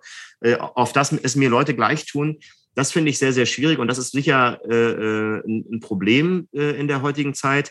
Aber ich sehe in Social Media auch unglaublich viele, viele Vorteile. Ich hatte in der Pandemie eine Situation, dass mich ein Kumpel anrief und meinte irgendwie so, ey Stefan, ich sitze jetzt hier die ganze Zeit irgendwie vor meinem Rechner und bin den Tränen nah und ich wollte einfach mal Danke sagen. Und ich dachte irgendwie so, okay, was habe ich jetzt äh, gemacht? Und er sagte irgendwie so, du bist mir immer so auf den, also immer auf den Keks gegangen oder oft auf den Keks gegangen, weil du auf allen möglichen Veranstaltungen hast du dann die Leute fotografiert und dich mit den Leuten fotografiert und hast es dann irgendwie gepostet und hast von dem schönen Abend gesprochen etc. Der ist ja zweifelsohne auch wahr, aber ich dachte, was will der immer mit seinen ganzen Fotos und sonst irgendwie? So in der Pandemie, wo ja nichts ging und diese Erinnerungen dann plötzlich immer äh, bei Facebook oder Instagram oder sonst irgendwo auftauchten, haben die Leute erstmal, die haben halt gesagt, also ich hätte diese ganzen Bilder nicht gemacht, du hast das gemacht und die Leute haben verstanden, dass es mir beim Posten nicht um Hate Speech ging und mir ging es nicht darum, Leute besonders unglücklich oder besonders dilettantisch zu erwischen, wenn denen gerade irgendwas Dummes widerfährt, sondern ich dokumentiere an der Stelle in den meisten Fällen auch nicht zwingend irgendwie so, ey, ich durfte dabei sein und ey, schau mal, wen ich kenne, sondern ähm, ich halte diese Erinnerungen ähm, irgendwie fest. Und heute gibt es ganz, ganz viele Leute, die dann anderen zum Geburtstag gratulieren ähm, und das dann in, in Form von Fotos äh, machen. Und die meisten Fotos davon, habe ich neulich erst wieder gesehen, ähm, habe hab ich irgendwie gemacht. Und das, das freut mich total, weil es schöne Momente sind, schöne Erinnerungen sind ähm, und alles andere gehört ehrlicherweise für mein Dafürhalten auch nicht nach Social Media, sondern das muss dann jeder irgendwie mit sich und für sich selber irgendwie ähm, äh, ausmachen. Und das ist dann halt schon was Positives auch Social Media. Meine Mutter folgt mir auf, auf Facebook, weil sie halt keinen Bock mehr darauf hatte, dass meine Schwester und mein, mein Bruder damals noch und andere ihr ständig erzählen, was ich so treibe, sondern die will das halt irgendwie mehr oder minder live erleben oder nachvollziehen ähm, können. Und deswegen ist die auf Facebook und macht da so ihren Kram. Oder bei Insta, als ich 2019 durch die Wüste gejoggt bin, hat meine Schwester sich bei Instagram angemeldet, damit die bei Insta Live nachvollziehen konnten, wo ich gerade durch Amerika äh, jogge mit diesem fantastischen äh, Team, mit dem ich da unterwegs war. Und ähm, sowas ist total äh, toll und sowas will ich mir auch ungerne äh, madig machen lassen oder schlecht machen lassen oder oder ja immer den Fokus dann auf, auf, auf negative Dinge äh, legen und Leute niedermachen oder mich über andere Leute erhöhen. Ich finde das immer alles irgendwie so ein bisschen schwierig. Das ist mir unangenehm. Aber du hast nie Angst gehabt, dass du beispielsweise so in solchen Momenten, wo, also ich meine, du machst diesen Wüstenrun und ich würde sagen, ey, das macht man ja vor allen Dingen, um wirklich bei sich zu sein, um wirklich zu sich zu finden, um ganz andere Eindrücke verarbeiten zu können. Ja. Ich, bei mir ist es immer so ein ganz bisschen so, wenn ich dann allerdings das Smartphone raushole, ähm, um es in irgendeiner Weise auch filmisch dann vielleicht festzuhalten oder auch nur fotografisch, dann habe ich immer das Gefühl, okay, jetzt bewege ich mich ja total weg aus diesem im Moment sein, um jetzt mal äh, das Wording auszubenutzen. Also ähm, das hast du aber nicht. Das heißt, in dem Moment äh, ist es für dich, also ich meine, das sagt dir jeder, es ist ja eine freie Entscheidung. Du entscheidest ja. dich in dem Moment dafür, diese Form der äh, Öffentlichkeit mal kurz zu wählen. Und indem wenn das, wenn das eine freie Entscheidung ist, ne? wenn du nicht irgendwo triggert also. bist durch dich selber oder durch dein Umfeld oder durch, durch irgendwelche Dinge, die in dir arbeiten. Darauf wollte ich so ein bisschen hinaus. Kannst du das trennen? Oder empfindest ja. du, spürst du diese Trigger dann bei dir auch? Äh, wenn ich diese Trigger bei mir wahrnehme, dann verunsichert mich das sehr. In also Urlaubssituationen beispielsweise. Ich habe, äh, äh, ich hatte gestern, äh, obwohl verkatert vom, von einem wundervollen Konzert vorgestern. Und auf diesem wundervollen Konzert vorgestern traf ich dann auch äh, im Nachgang äh, zum Konzert noch ganz, ganz liebe Menschen, mit denen ich gar nicht gerechnet hatte. Und das war irgendwie total äh, toll. Und manches habe ich äh, äh, festgehalten und anderes eben nicht. Aber vom gestrigen Nachmittag zum Beispiel habe ich auch äh, Dinge festgehalten, ähm, aber sehr, sehr oberflächlich. Das meiste, in, dem, in der meisten Zeit war ich komplett in diesem äh, Moment und habe das sehr genossen. Es gibt ganz, ganz viele Dinge, die, ähm, die, die sind in mir, die kommentiere ich dann und, oder dokumentiere ich dann auch äh, Menschen gegenüber, die das mit mir erlebt haben oder von denen ich denke, dass denen das wichtig ist. Aber das dokumentiere ich nicht auf, auf äh, äh Social Media. Ich habe in den letzten äh, zweieinhalb oder von mir aus in den letzten keine Ahnung, eigentlich beginnt mit äh, 2010, äh, 2011, 2012, äh, so, so viele äh, Niederschläge und, und äh, echte Knockouts gehabt. Früher habe ich auch immer gedacht, man müsste dann immer sofort aufstehen und, und, und weitermachen etc. Ich habe dann irgendwann auch gelernt, dass das total cool ist, äh, auch mal K.O. zu sein und K.O. Mhm. zu gehen und das auch anzunehmen und zu sagen, das ist jetzt halt so. Und dann auch nicht nicht dieses so äh, äh weiter, immer weiter und nicht immer so, warum, warum haut mich das jetzt K.O., das darf mich nicht K.O. Äh, hauen und das darf ich auch, wenn mich das K.O., das darf ich auch niemandem zeigen oder, oder nicht offenbaren. Äh, äh, das habe ich irgendwann komplett ad acta gelegt. Es ist mir egal, äh, äh, wer wie oder was mich da irgendwie ausnockt, das knockt mich dann aus. Wichtig ist, irgendwann wieder aufzustehen, zweifelsohne, aber ich muss nicht sofort wieder auf die, auf die Schanze hoch, wenn ich, wenn ich gestrauchelt und gestürzt bin. Ähm, um diesen, diesen Moment vergessen zu machen, sondern ich will auch aus diesen Momenten etwas ziehen, ich will das reflektieren und ich will auch für mich da irgendwo einen Mehrwert haben. Aber ganz, ganz viele Dinge dokumentiere ich natürlich nicht äh, ähm, in Social Media. Und als ich dann meine letzte Trennung äh, vollzogen habe, 20, äh, zu Beginn 2018, habe ich auch wieder viel gelernt, im dann schon hohen Alter, unter anderem auch von, von unserem gemeinsamen Freund Henning Wieland. Ähm, äh, ich habe gelernt, auch diese negativen Dinge eben nicht bei Social Media, aber so im Freundeskreis äh, zu teilen und sich zu offenbaren und äh, diesen Knockout nicht nur anzunehmen als Knockout, den Freunde oder Familie irgendwie mitbekommen, wo sich aber auch keiner traut, irgendwie so groß zu fragen und, und alle aber sehen, dem geht's irgendwie nicht gut, aber ey, das, das wird schon wieder, der, der schafft das, sondern dass ich einfach gesagt habe, das kann sein, dass ich das schaffe. Ich vermute auch, dass ich das schaffe. In der Regel habe ich äh, schon andere Dinge ähm, irgendwie geschafft, aber ich teile mich mit und ich ähm, teile mein Leid irgendwie so ein bisschen äh, mit, weil ich gemerkt habe, dass dadurch der Rucksack, den man, den man trägt, äh, deutlich leichter wird, ähm, weil man halt so ein bisschen, weil man das so ein bisschen verteilt. Und, und Henning hat äh, gesagt, eine Freundschaft äh, hält das aus. Die muss das aushalten und die trägt das und du musst auch den Scheiß ab und zu mal bei Leuten abladen. Und wenn die das nicht können, und das gab es auch, viele Menschen, die mich nur aus Social Media kennen und äh, mein bezauberndes Lächeln und dieses, dieser verschmitzte Blick, den ich da immer drauf habe, die waren tatsächlich überfordert, äh, dass ich jetzt, dass mir jetzt irgendwie gerade scheiße geht und dass ich das auch noch sage, dass es mir scheiße geht. Also das hat die völlig überfordert. Ähm, aber es war halt, das war halt schon schön, auch nichts Ernüchternes oder Negatives. Ich habe dann auch relativ schnell rausgefunden, dass es Leute gibt, mit denen kann man das machen, mit anderen nicht. Das macht die Leute nicht, nicht, nicht, nicht disqualifiziert sie nicht oder macht sie nicht zum schlechten Menschen, sondern die wollen einfach äh, mich strahlen sehen und wollen mit dem anderen Scheiß nichts zu tun haben. Und die Leute, die mit dem Scheiß was zu tun haben wollten, die waren dann auch da. Äh, diverse gemeinsame Freunde, die wir haben, auch andere Menschen, die Familie äh, war da. An ganz, ganz vielen Stellen ist das irgendwie aufgefangen worden. Ähm, und das war auch an Social Media etwas Schönes, also auch in Videocalls oder auch in Calls generell oder auch in E-Mails, die ich bekommen habe oder, oder WhatsApp-Nachrichten, die ich bekommen habe. Die Menschen haben Anteil daran äh, genommen, so wie das in meinem neuen Job jetzt auch ist, dass mir viele Menschen Türen öffnen und mich fragen, wie es mir geht oder sonst irgendwas. Das hat sich von 2018 an viel verändert und ähm, hat mich am letzten Endes zu der Erkenntnis gebracht, dass ich die letzten 25 Jahre bei allen Ups und Downs bei allen Champagnergelagen oder auch mal, äh, keine Ahnung, Pfandgeld zusammensuchen, um sich eine Currywurst äh, kaufen zu können, ähm, offenbar irgendwie doch ein umgänglicher, netter Mensch sein muss, weil ansonsten würden die Leute ja sagen, du Pelzer, nicht böse sein, aber äh, verpiss dich. Hm.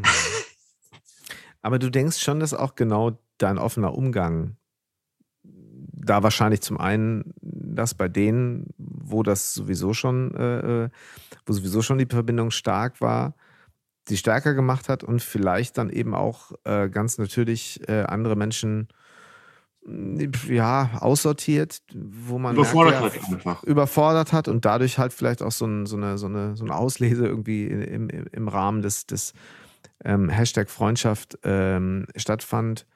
Schau, ich bin ein sehr, ich bin ein ganz, ganz, wissen viele Leute nicht. Viele Leute kennen mich halt auch nur auf Social Media oder da nehmen sie mich jetzt vornehmlich wahr oder kennen mich von Veranstaltungen als äh, unglaublich lustigen, witzigen, spritzigen, eloquenten ähm, Menschen. Ich bin aber, und das, das funktioniert auch nur, wenn das beides Hand in Hand geht, ähm, ich kann auch tagelang auf der Couch liegen und nichts sagen. Also dann ist der Pizzabote im Zweifel der einzige Mensch, mit dem ich mich irgendwie ausdrücke und da ist dann auch nicht mehr als äh, Danke, stimmt so, ähm, äh, schönen Tag noch äh, und, und sonst irgendwas. Mehr mache ich dann überhaupt gar nicht. Und das ist eine Seite, die ja nicht viele Leute äh, äh, kennen. Ich selber bin sehr sensibel, Freunde wissen das, Familie äh, weiß das in, in allererster Linie und, und andere Leute wissen das eben nicht. Die haben, und das meinen die gar nicht böse, immer den Eindruck gehabt, dass es nichts gibt, was mir zu nahe treten kann, dass es nichts gibt, was ich nicht handeln kann, dass es nichts gibt, was ich nicht bewältigen kann, dass ich so eine Art, neulich habe ich das erst gehört, Fels in der Brandung äh, im wahrsten Sinne so, so was Unkaputtbares, so, ein so, ein so ein Ironman, der irgendwie fünfmal am Tag joggen geht und, und jeden Abend sich die Nächte um die Ohren schlägt und am nächsten Morgen trotzdem um neun irgendwie am, am Schreibtisch sitzt und irgendwie seinen Kram macht und keiner weiß, wie er das macht. Drogen sind es definitiv nicht, äh, um das abzukürzen, aber so. Und das ist natürlich eine, eine, eine, das ist natürlich ein Bild von mir, das ich ja selber geschaffen habe, ohne dass ich das, das aber ist natürlich ein Punkt, ja. Ohne dass ich das wollte, ja. Also ja, ich habe, ja, ähm, das ist einfach so, so neben, viele Leute kennen dich halt irgendwie auch nur so. Und diese andere Seite äh, zu offenbaren hat mich, äh, weil mich das überrascht hat, dass das so gespiegelt wurde, also so, er schafft ja alles etc. Und ich halt irgendwie für mich gespürt habe, ja, ich weiß, was ihr meint. Und, und äh, aber mir, mir ist es gar nicht schwer gefallen, Schwäche zu zeigen. Mir ist es gar nicht schwer gefallen, K.O. zu sein. Mir ist es gar nicht schwer gefallen, äh, Leute äh, reinzuholen und denen das zu offenbaren, äh, wie schwierig die Situation äh, gerade für mich ist. Mhm. Ganz im Gegenteil, mir ist das irgendwie total leicht gefallen. Und das hat mich eigentlich äh, äh viel, viel stärker gemacht, äh, äh, schwächer zu sein und ähm, ich habe dir das, glaube ich, mal irgendwie in einem, in einem Gespräch äh, erzählt. Letzten Endes war das ja auch mein, mein Learning, äh, ähm, so witzig das klingt, aber mein Learning aus, aus der Pate oder aus anderen Mafia-Filmen war ja nicht schwarzer Anzug, Sonnenbrille und Menschen in den Kopf schießen. Äh, äh, und das ist dann irgendwie total cool und flotte Sprüche und, und, und äh, äh, tolle Frauen und keine Ahnung was. Sondern mein Learning war ja dieses äh, Loyalität, Familie, aufeinander aufpassen, füreinander da sein und, und ähm, unabhängig davon, welchen Glauben du hast oder unabhängig davon, welchen, welchen Status du aktuell hast, wir leben alle nur einmal und wir kommen nie wieder. Ähm, das ist zumindest meine Überzeugung. Wenn andere mhm. Menschen aus, aus religiösen oder sonstigen Gründen andere Überzeugungen sind, ist es völlig in Ordnung. Mhm. Aber das ist meine Überzeugung und deswegen ist doch die Idee, aus diesem Leben, diesem einen Leben, was wir haben, irgendwie die coolste Zeit ever zu machen und das mit Leuten äh, zu tun, die das ganz genauso sehen wie du. Und dann eben sehr loyal und sehr freundschaftlich und sehr offen. Und wenn dann mal einer strauchelt, und das ist auch in meinem Umfeld äh, schon passiert, dann stützt man die Leute und ist einfach für die da und, ähm, Und selber offenbart man sich eben auch mal, das macht es den Leuten auch einfacher. Ich habe gemerkt, dass den, dass den Leuten der Umgang mit mir offenbar an manchen Stellen leichter gefallen ist, als sie gemerkt haben, das ist, das ist, das ist nicht Iron Man. Also ich, mhm. ich selber habe Probleme, keine Ahnung, wie der Pelzer das immer hinbekommt, sondern plötzlich war dann irgendwie so, ey, der hat ja auch Probleme und dem geht's auch an manchen Stellen. Und das hat eigentlich viele Verbindungen ähm, intensiviert, ja, weil wir in diesem, in diesem K.O. sein und in diesem Straucheln äh, uns ja auch dann wiedergefunden haben. Und das hat uns dann irgendwie zusammengebracht. Und das ist ja irgendwie eigentlich das krasse Gegenteil, weil auf Social Media ist es ja immer so, dass die Leute mit, miteinander um die Wette strahlen. Ähm, und aber das reale Leben ist eben auch miteinander sich mal im Dreck suhlen und ähm, gut, dass ich jetzt einen Sterni getrunken hätte, so weit ist noch nicht gekommen, aber, äh, ähm, aber auch mal irgendwie ja, diese Täler zu durchschreiten, ja, und das ist auch ganz wichtig, glaube ich, ganz elementar. Ja, das zu verarbeiten und, und das dann mit Leuten zu tun, die einem nahe sind und die ein, was ich da für Einladungen bekommen habe zu Veranstaltungen oder wo einer gesagt hat, irgendwie so, du, ich lade dich heute mal ein zum Essen oder, oder, oder sonst irgendwas. Das mhm. war einfach total schön, ja, und hat mich dann irgendwie im, im, noch bestätigt. So, und wenn jetzt heute äh, äh eine Frau zu mir sagt, äh, äh, äh, sag doch nicht so oft äh, nette Dinge, dann ähm, akzeptiere ich das und versuche mich daran zu halten. Ähm, und wenn die dann aber weg ist, dann mache ich wieder weiter und sage vielen Menschen viele nette Dinge, weil ich das irgendwie wichtig finde. Aber ich respektiere natürlich, wenn andere Leute sagen, oh, so viel nett ist mir aber jetzt echt irgendwie zu viel.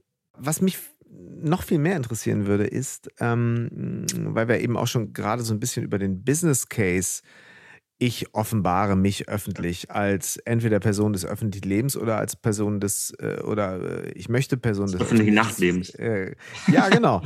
oder möchte es werden, wo ich einfach merke, so, ja, äh, Hashtag Storytelling. Einfach ähm, erzähl doch mal deine Geschichte und vielleicht ähm, äh, berührt das ganz viele andere Menschen.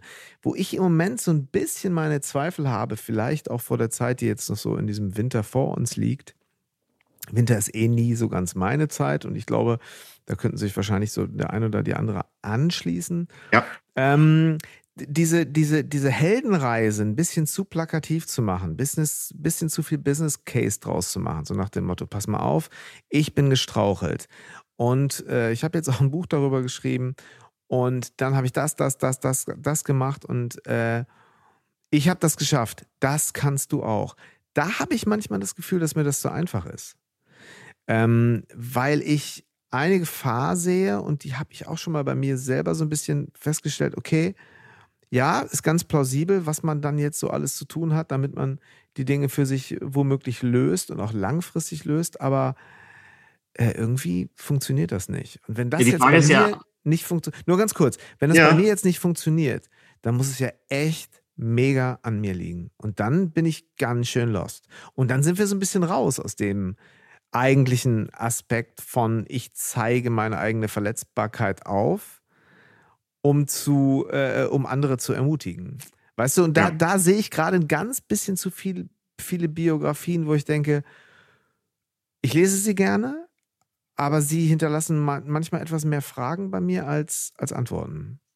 Jetzt bin ich ja keine Person des öffentlichen Lebens, deswegen habe ich, ich da ja irgendwie, kann ich ja Gott sei Dank irgendwie anders mit umgehen. Die Frage ist halt aber immer grundsätzlich, äh, was dich ausmacht oder was dich stärkt oder, oder was dir was dir was gibt. Äh, mhm. ähm, also bist du rein von außen konditioniert? Also brauchst du äh, den Applaus äh, und die Anerkennung und sind das irgendwie Dinge wichtig und sind das möglicherweise Dinge, die du gefährdet siehst in dem Augenblick, ähm, wo du dich offenbarst und wo du vielleicht eine Schwäche äh, offenbarst? Und Personen des öffentlichen Lebens haben ja noch darüber hinaus das Gefühl oder die Situation, dass da, wo sie sich offenbaren und diese Schwäche teilen, ja tatsächlich auch nicht wissen, wie das verarbeitet wird und wie dann draußen damit umgegangen wird. Ja. Ich glaube, es hat schon was etwas sehr Therapeutisches, wenn Menschen solche Bücher äh, veröffentlichen und sich mhm. da mal irgendwie offenbaren, weil die Definitiv. halt vielleicht also nicht nur, das hat, glaube ich, nicht nur Fame und monetäre Gründe, sondern ich glaube, dass die dann teilweise tatsächlich irgendwie auch am, sich am Rande der Gesellschaft wähnen, mit der sie irgendwie nicht mehr so 110-prozentig klarkommen und umgehen können und einfach spüren, dass wenn sie selber jetzt nicht in die Offensive gehen, äh, äh, dass sie das äh, komplett äh, ähm, kaputt macht. Und das ist halt irgendwie, glaube ich, sehr, sehr schwierig. Die Frage war, ist ja immer, habe ich ein Ziel oder welches, welches Ziel habe ich damit oder was, was, was verliere ich irgendwie ähm, vielleicht? Und ähm, ich weiß, dass ich in, in manchen Dingen irgendwie ähm, da vielleicht irgendwie ungewöhnlich bin oder, oder, oder anders mit umgehe. Ich versuche tatsächlich, ich habe das für mein Dafürhalten auch nie versucht, aber ich habe ja erst dann 2018 final äh, mitbekommen, ähm, oder habe das mal, hab mal so ein, so ein Bild von mir bekommen ähm, in so einem Tal, äh, dass ich, wo ich persönlich ja irgendwie dachte, irgendwie so, hä, wieso denken denn die ganzen Menschen, dass ich alles im Griff habe und dass ich, dass ich alles, dass alles irgendwie an mir abprallt, wenn doch jeder weiß, dass ich äh, ähm, ein hohes Maß an Sen Sensibilität habe, wenn die Leute wissen, du, der ist sehr empathisch, der, der, der kann äh, Menschen lesen, der kann mit Menschen umgehen, der kann sich darauf auf Menschen einstellen, auf, auf Menschen einlassen, der kann auch zuhören.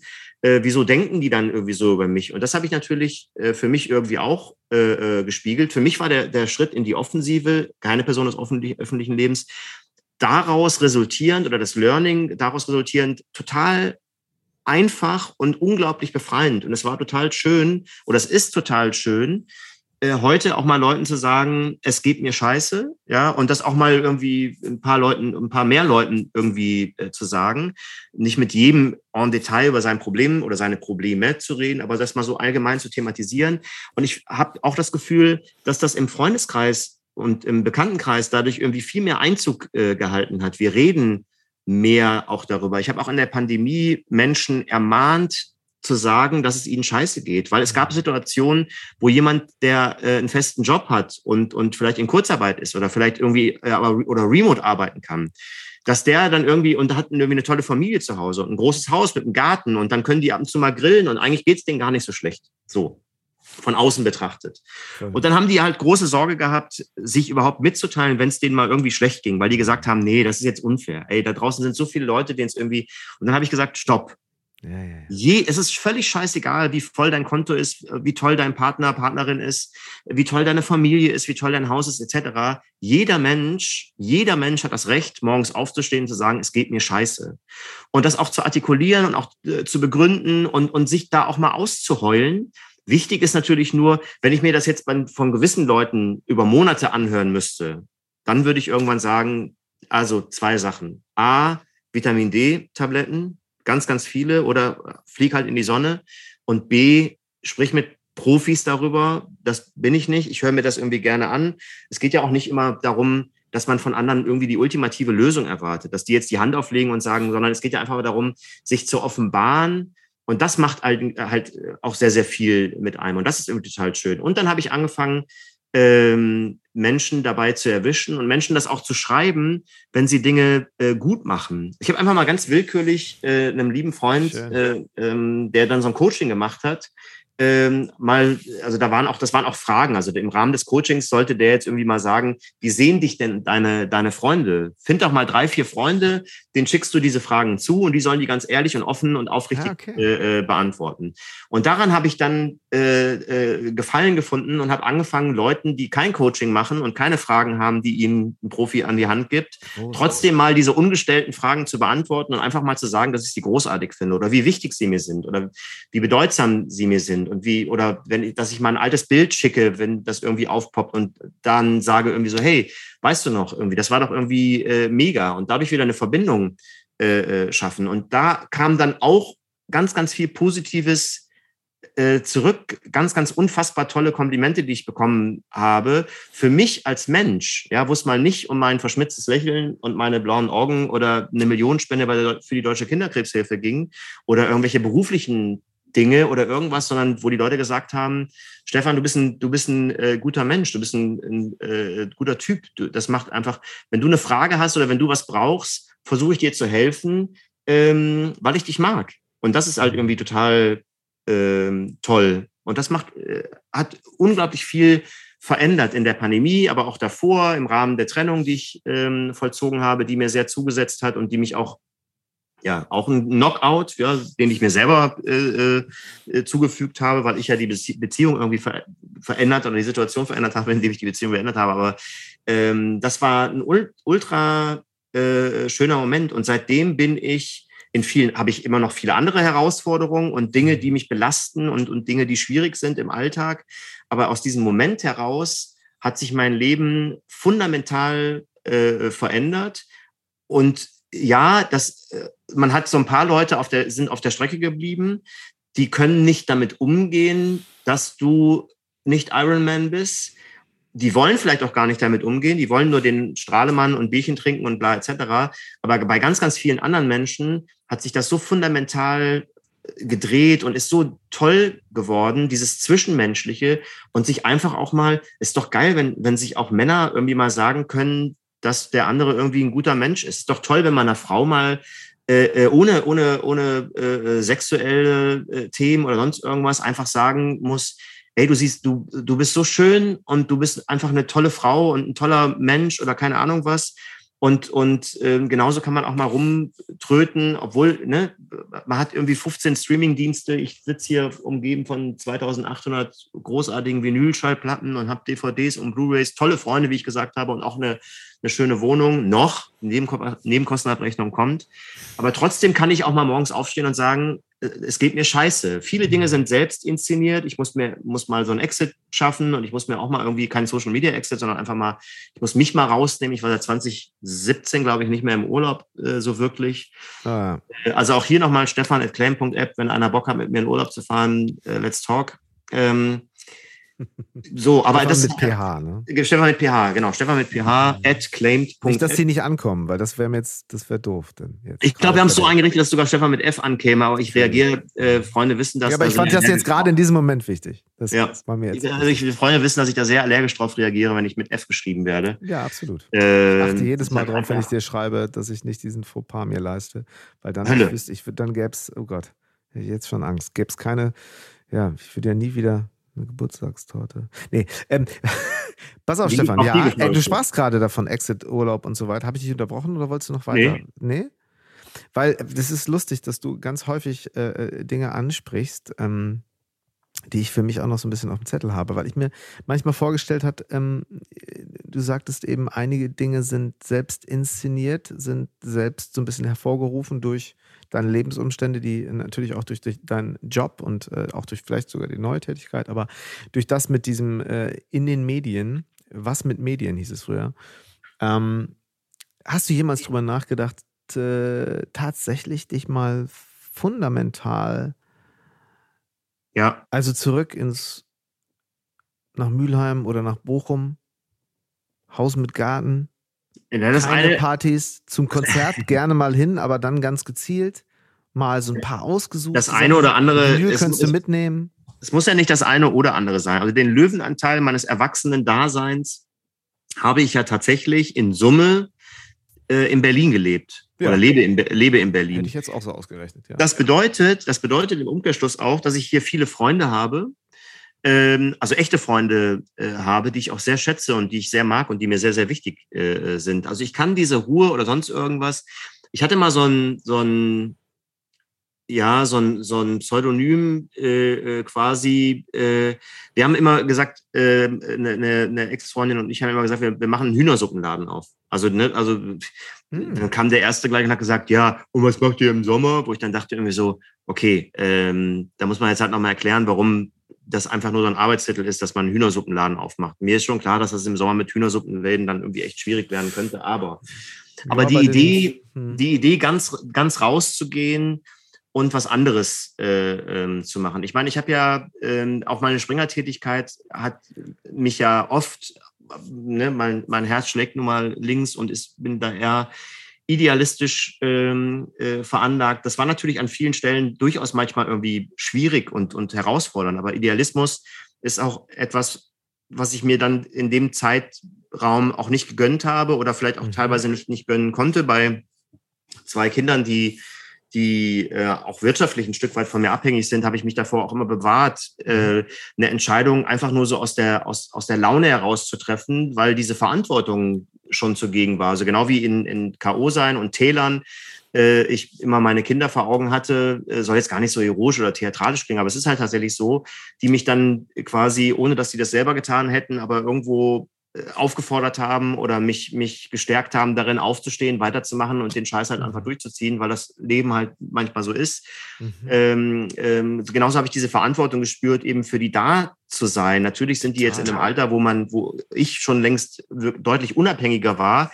Aber es bringt ja auch nichts, diesen Vergleich anzustellen, wie man da selber irgendwie mit umgegangen ist und wie denn. Aber ich hatte das schon mehrfach drüber nachgedacht. Und deswegen habe ich an sich äh, ähm, aktuell ja auch einen Job gewählt, der, der so direkt mit Medien nichts zu tun hat. Aber klar, ist es, äh, ist es eine vertriebliche Tätigkeit und es ist für eine Vermarktung und du, du, du bist halt irgendwie ein Stück weit auch ein Gesicht für, für etwas, für ein Produkt, mhm. für ein Tool äh, äh und verkörperst das halt irgendwie nach außen ähm, was dich dann natürlich auch in deinem äh, so ein bisschen äh, eingrenzt. Ne? Wenn du jetzt einen Hühnersuppenladen hast und irgendwie nichts anderes machst außer Hühnersuppen, äh, dann kannst du dich halt irgendwie auch mal auf einer Aftershow-Party von einem Konzert daneben benehmen, weil im Zweifel wissen die Leute gar nicht, dass du einen Hühnersuppenladen hast. Wenn man so präsent ist und so stattfindet, äh, äh, äh, dann ist das schon schwierig, sich daneben zu benehmen. Aber wenn das dann Talk of the Town ist, dann, dann hast du ja auch wieder eine Verantwortung dem Unternehmen gegenüber, für das du tätig bist. Und ich bin den Leuten ja sehr dankbar, dass sie mir die Möglichkeit gegeben haben, äh, zu machen, was ich mache. Aber ich wollte halt garantiert auch nichts machen,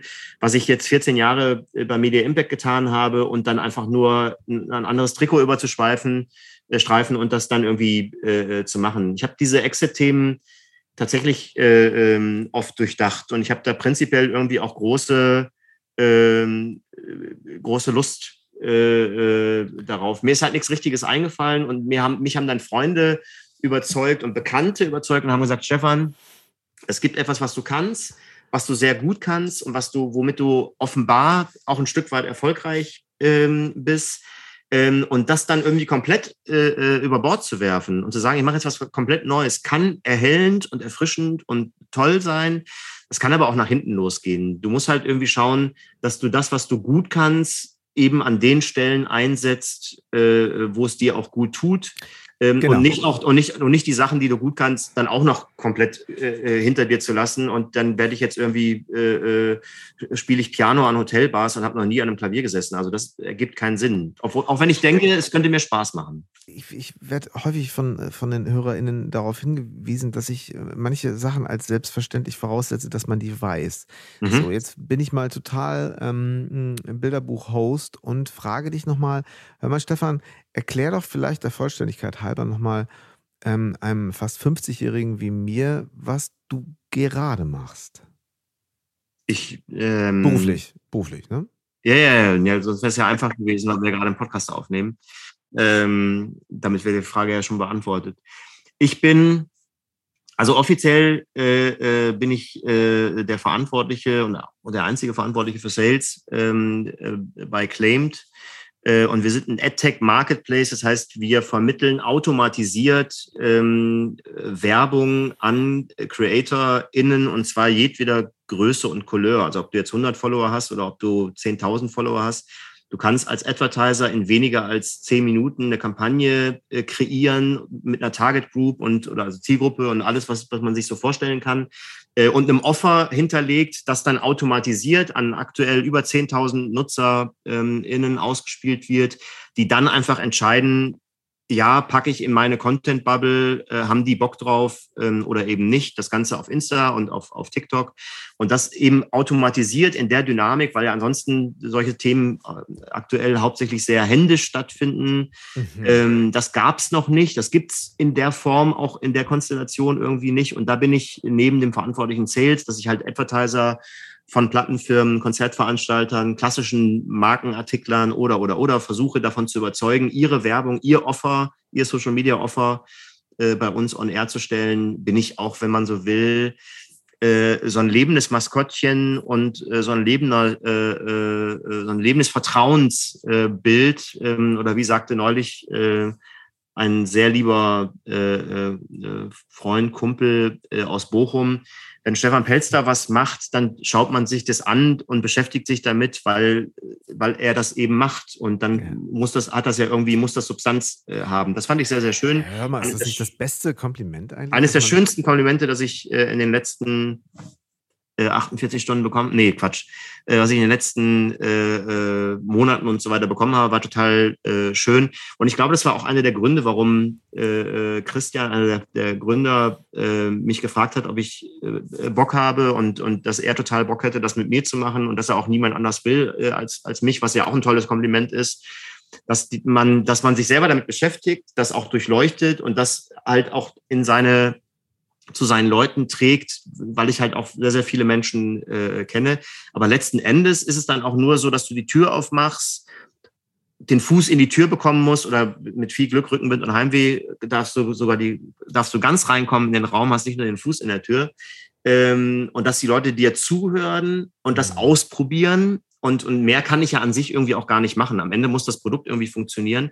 Und das tut es äh, äh ganz, ganz offenkundig. Und das macht natürlich ähm, viel Spaß.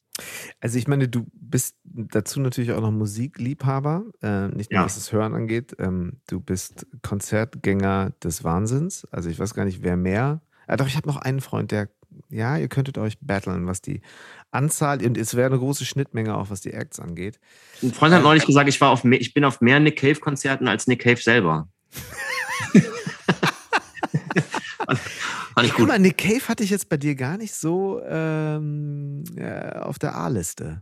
Doch, doch, äh, äh, Männer, Männer, Männer mittleren Alters äh, ähm, oder ähm, Frauen meines Lebens haben sprachen von Altherren Ritzermucke. Ähm, Nick Cave oder Tom Waits oder andere äh, Dinge habe ich fand ich immer irgendwie gut. Ähm, ja. Aber das hat gedauert. Äh, ich glaube, äh, für sowas muss man auch reif sein und auch reifen ähm, weil ähm, so Songs wie, wie Mercy Seat oder sowas äh, können einen ja in jungen Jahren auch überfordern und ähm, ja, da jetzt irgendwie Gefallen dran zu finden, hat äh, lange gedauert, aber ähm, anders, aber Bowie war halt als Künstler ähm, und auch musikalisch für mich immer zugänglicher. Das ist ja immer eine subjektive Wahrnehmung, die man da irgendwie hat. Äh, äh, war eine viel schillerndere äh, äh, Figur als mhm. äh, hier der, der, der eher düstere und, und, äh, und destruktivere äh, äh, Nick Cave. Aber das hat sich ähm, nicht gewandelt, sondern Nick Cave ist einfach äh, seit vielen, vielen Jahren Teil meines Repertoires und äh, liebe ich total. Großartiger äh, Künstler und auch sehr humorvoll, wie, wie ich zuletzt auf verschiedenen Konzerten erleben durfte. Wenn ich die, wenn ich das Wort Romantik äh, sagen würde, diese, diese Form der, der melancholischen, ja. bittersüßen Romantik, würde ich da, wäre ich da nicht falsch bei dir? Ne? Nein, nein, nein. Ich bin mhm. ähm, auch da, dass, dass ich äh, ruhig sein kann, äh, tagelang, wochenlang, stundenlang, äh, ja. wissen die meisten Leute nicht. Und äh, äh, von meiner Melancholie oder Sensibilität wissen auch ganz, ganz viele Menschen nicht. Ähm, aber es wissen eben auch Menschen äh, darüber. Für die ist das dann halt irgendwie nichts Neues, wenn, wenn da irgendwie äh, Tom Waits, äh, Neil Young oder, oder, oder Leonard Cohen oder, oder gar Nick Cave irgendwie aus meinem Zimmer dröhnen. Ähm, die sind da jetzt nicht überrascht oder schockiert oder, oder haben die, die Sorge, da irgendwie gleich wen anrufen zu müssen, der mit dem Blaulicht bei mir vorbeifährt, ob mhm. alles in Ordnung ist. Sondern es ist einfach, äh, ja, ich liebe das äh, total. Ich äh, bin an sich auch kein, kein Firebeast. Ich singe jetzt bei Konzerten, dann bin ich laut mit. Ich tanze nicht auf Tischen. Ich äh, laufe da nicht oberkörperfrei in der Gegend rum. Äh, viele Dinge mache ich mit mir selbst äh, ähm, aus.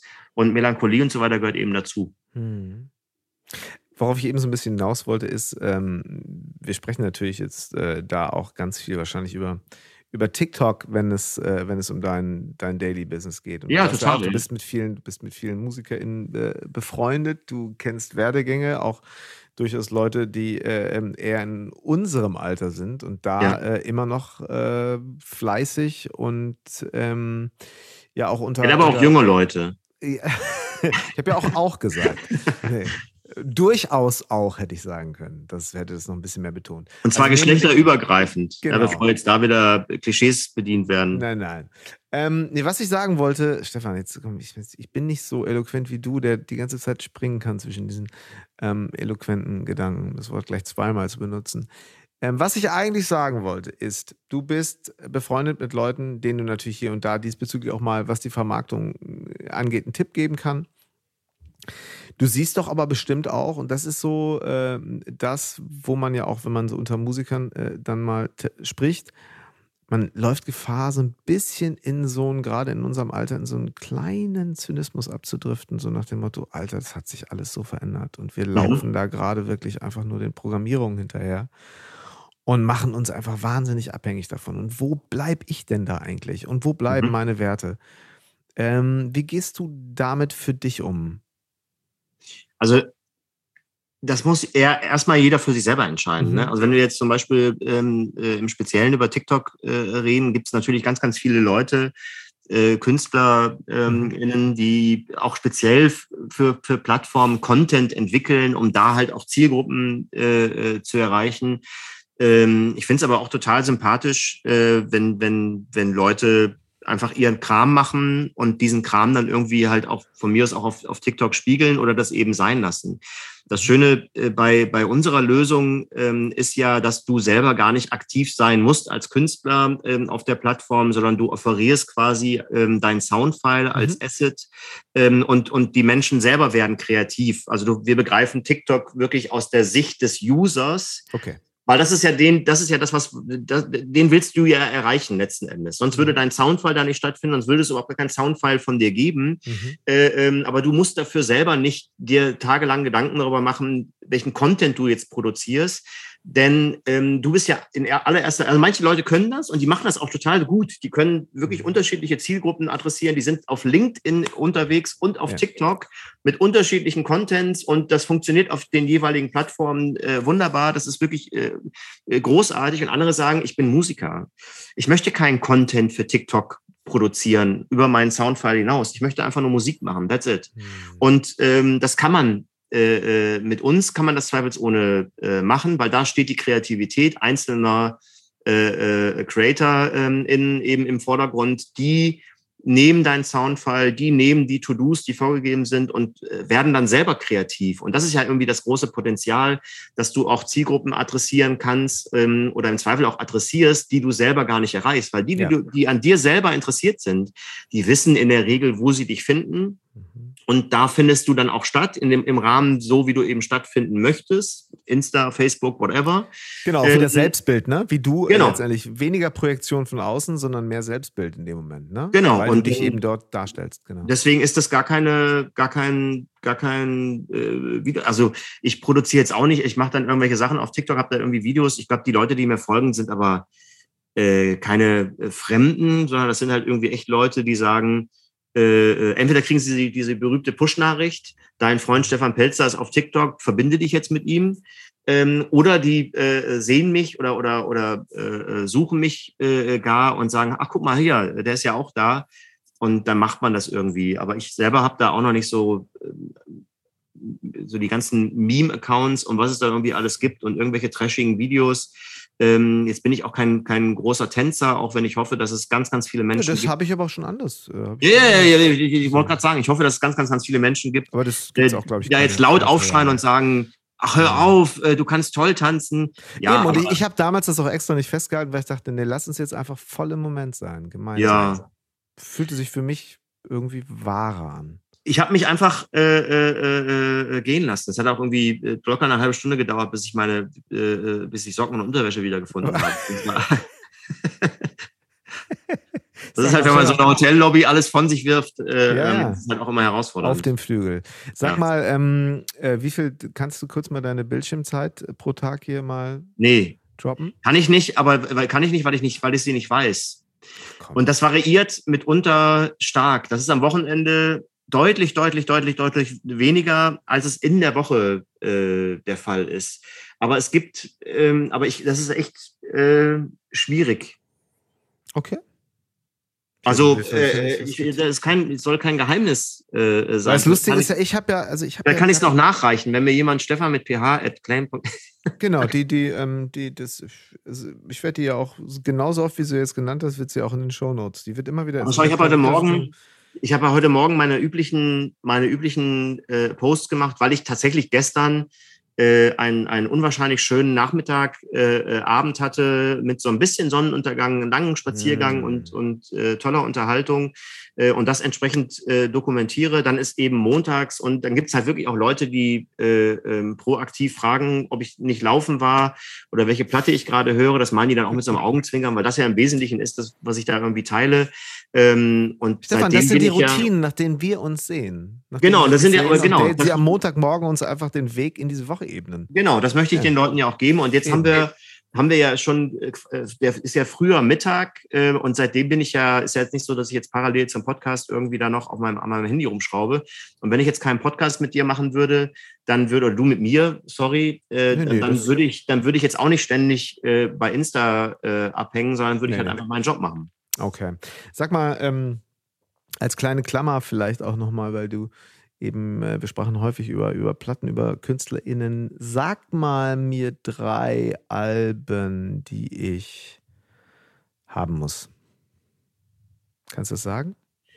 Also erstmal. Du, jetzt, du machst einen Laden auf, also eine Hühnersuppenbar machst du auf und verkaufst nebenbei dort auch noch Vinyle, hast aber nur drei im Angebot. Welche sind das? Erstmal, erstmal, erstmal hoffe ich natürlich, dass du die, ähm, dass du die längst hast. Bei mir, ja. ich bin ein sehr impulsiver äh, äh, Mensch und wie Deichkind schon so schön sang, äh, äh, impulsive Menschen kennen keine Grenzen. Ähm, und deswegen ist natürlich das mit den drei Platten echt eine große Herausforderung. Ja. Ähm, ich glaube, aktuell ähm, wäre das tatsächlich äh, das aktuelle Bilderbuchalbum. Ah das ich sehr mag. Ähm, ich, ich, ich befürchte, man muss Bilderbuch kennen, also die Band Österreicher kennen und den Werdegang so ein bisschen verfolgt haben, mhm. um das aktuelle Album zu verstehen, um nicht den Eindruck zu haben, das ist irgendwie äh, äh, Schlager. Äh, sonst irgendwas. So, das äh, finde ich großartig. Dann gibt's ähm, gibt's eine, ne tolle, ein tolles Debütalbum äh, von Ghost Woman.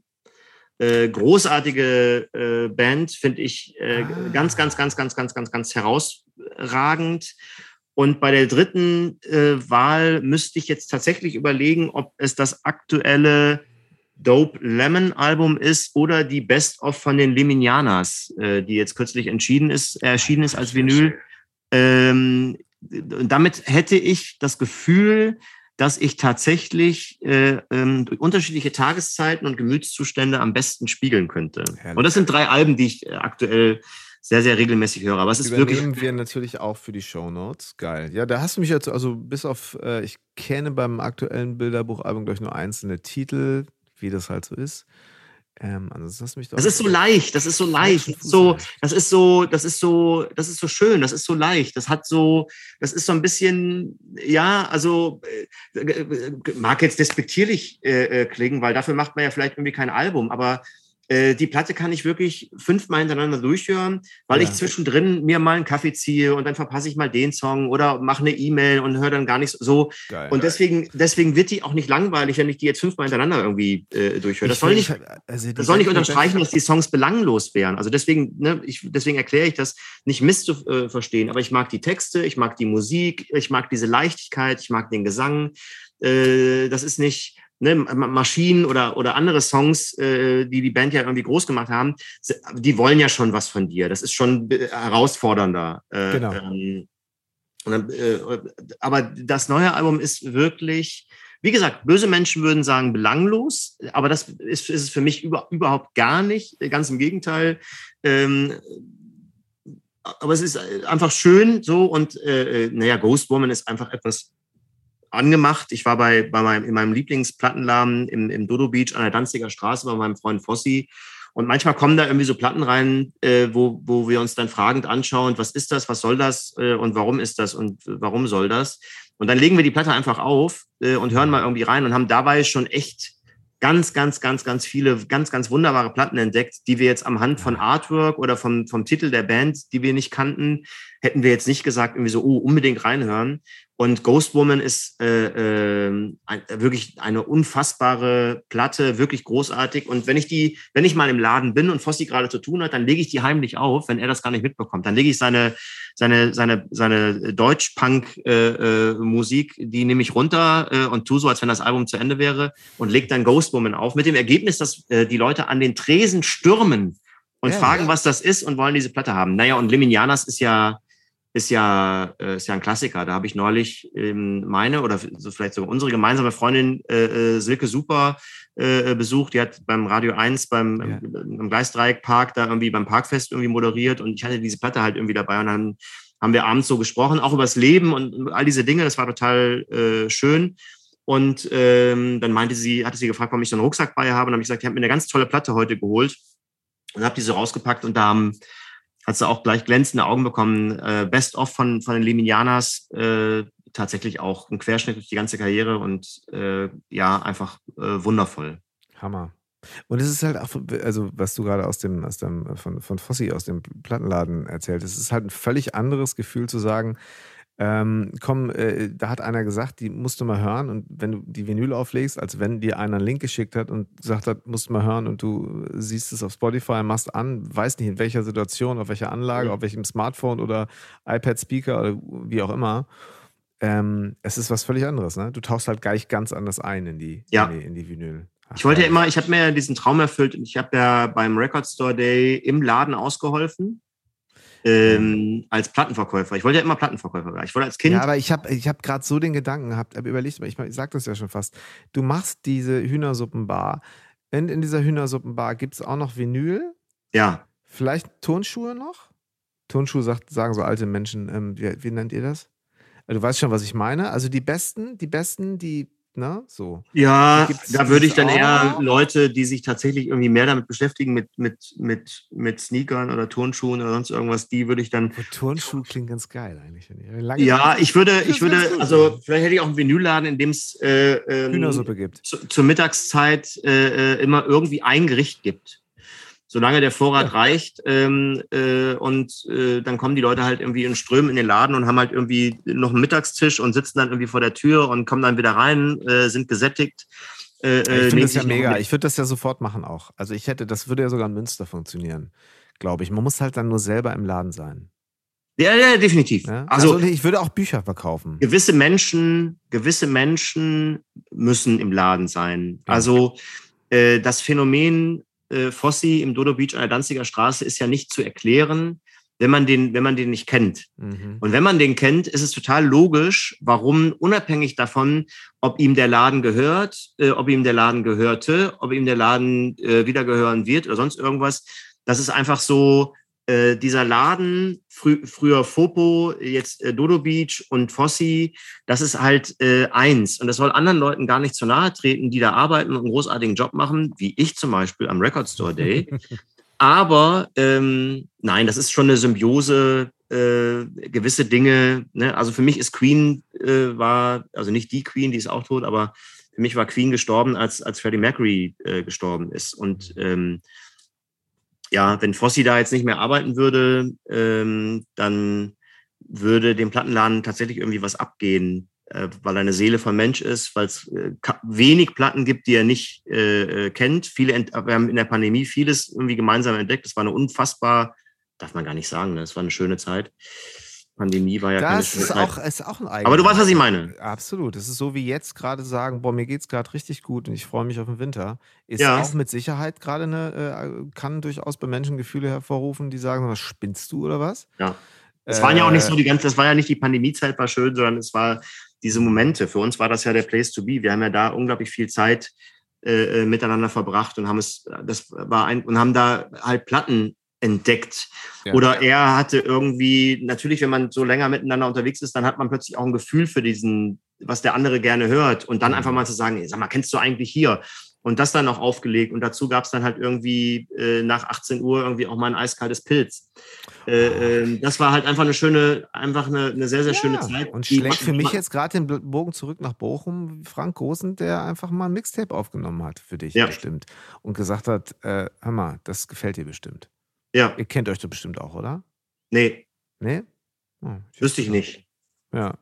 Ja, gut. Aber du weißt, was ich meine. Ja, ja, ja. ja? Also, ich, das, das, das, Gefühl kenne ich äh, ähm, total. Und das ist auch der Grund, ehrlicherweise, warum ich äh, äh, meinen Plattenspieler fotografiere und die Platte, die ich gerade höre und den Sound äh, darunter male.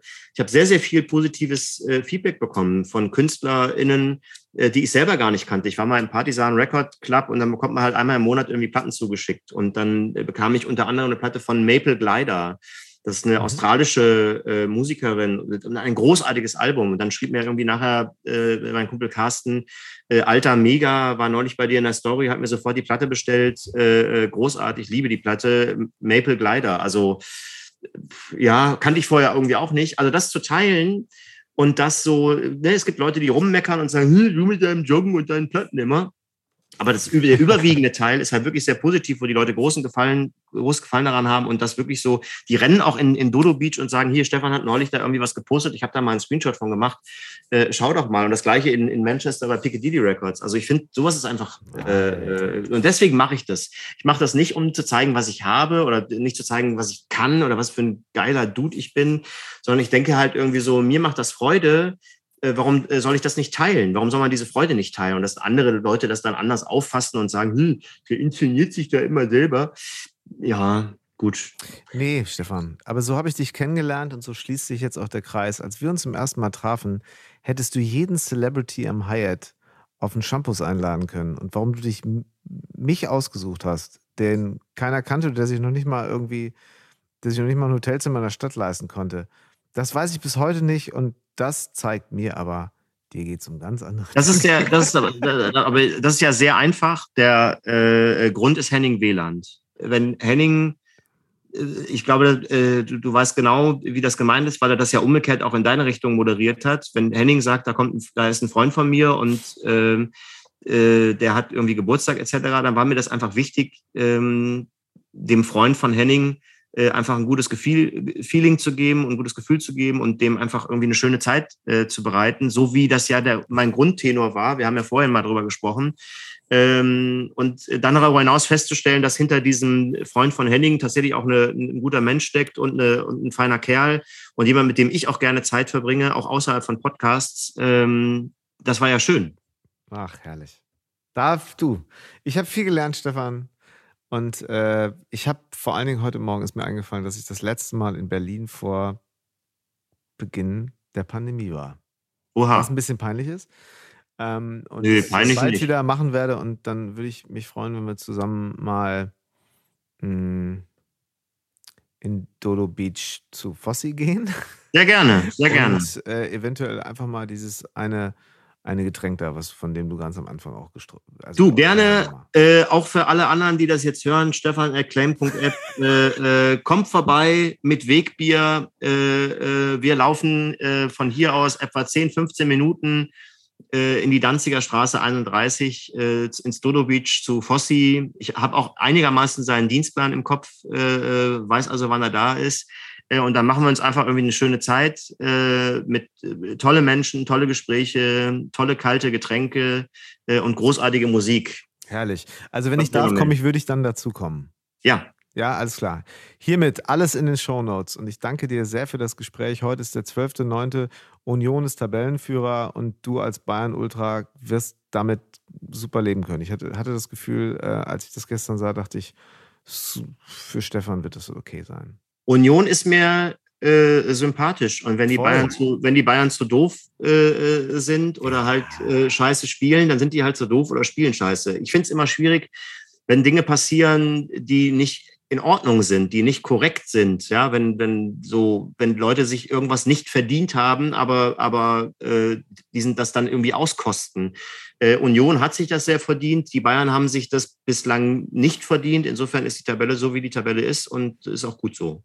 Ja, ähm, ich sehe immer deine Posts aus der äh, alten Försterei. Insofern. Ja, jetzt sagen, jetzt werden die Leute wieder sagen, ey, äh, äh der war doch früher nicht. Doch, ich war auch früher schon bei Union. Äh, da ja, ja, ja, ja, waren die nicht immer so erfolgreich, aber äh, äh, nicht, dass die Leute sagen, klar, dann nimmt nein, er sich nein, nein, den FC Bayern und dann nimmt er sich auch noch Union Berlin, weil die gerade in Berlin so erfolgreich sind und jetzt auch noch Tabellenführer sind. Nee, nee. Genommen habe ich mir nichts. Die Vereine haben mich genommen.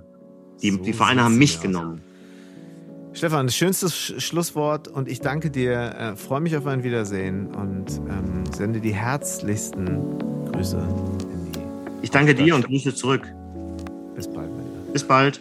Tschüss. Huiuiuiui. Es ist immer wieder ein großes Vergnügen und aufregend mit diesem Stefan Pelster zu schnacken. Und äh, vielen, vielen Dank, dass du dir die Zeit genommen hast, in diesen Podcast zu kommen. Vielen Dank euch fürs Zuhören. Äh, in der mittlerweile, glaube ich, 44. Folge sind wir oder 45. Ich weiß es gar nicht genau jetzt, wo ich dies sage. Ähm, ich packe euch alle Infos zu Stefan in die Show Notes. Auf eigenen Wunsch ja auch seine Kontaktadresse. Er hat ja mehrfach darauf hingewiesen und natürlich die Musiktipps. Und ich würde mich freuen, wenn ihr Lust habt, euren Freunden von diesem Podcast zu erzählen, ihm vielleicht eine Bewertung bei Apple Podcast zu geben. Ihr wisst ja, wie das ist. Ähm, ansonsten freue ich mich jetzt schon, wenn es weitergeht und wir uns wieder hören bei der nächsten Folge von drei Fragen von Elvis. Herzlichen Dank fürs Zuhören.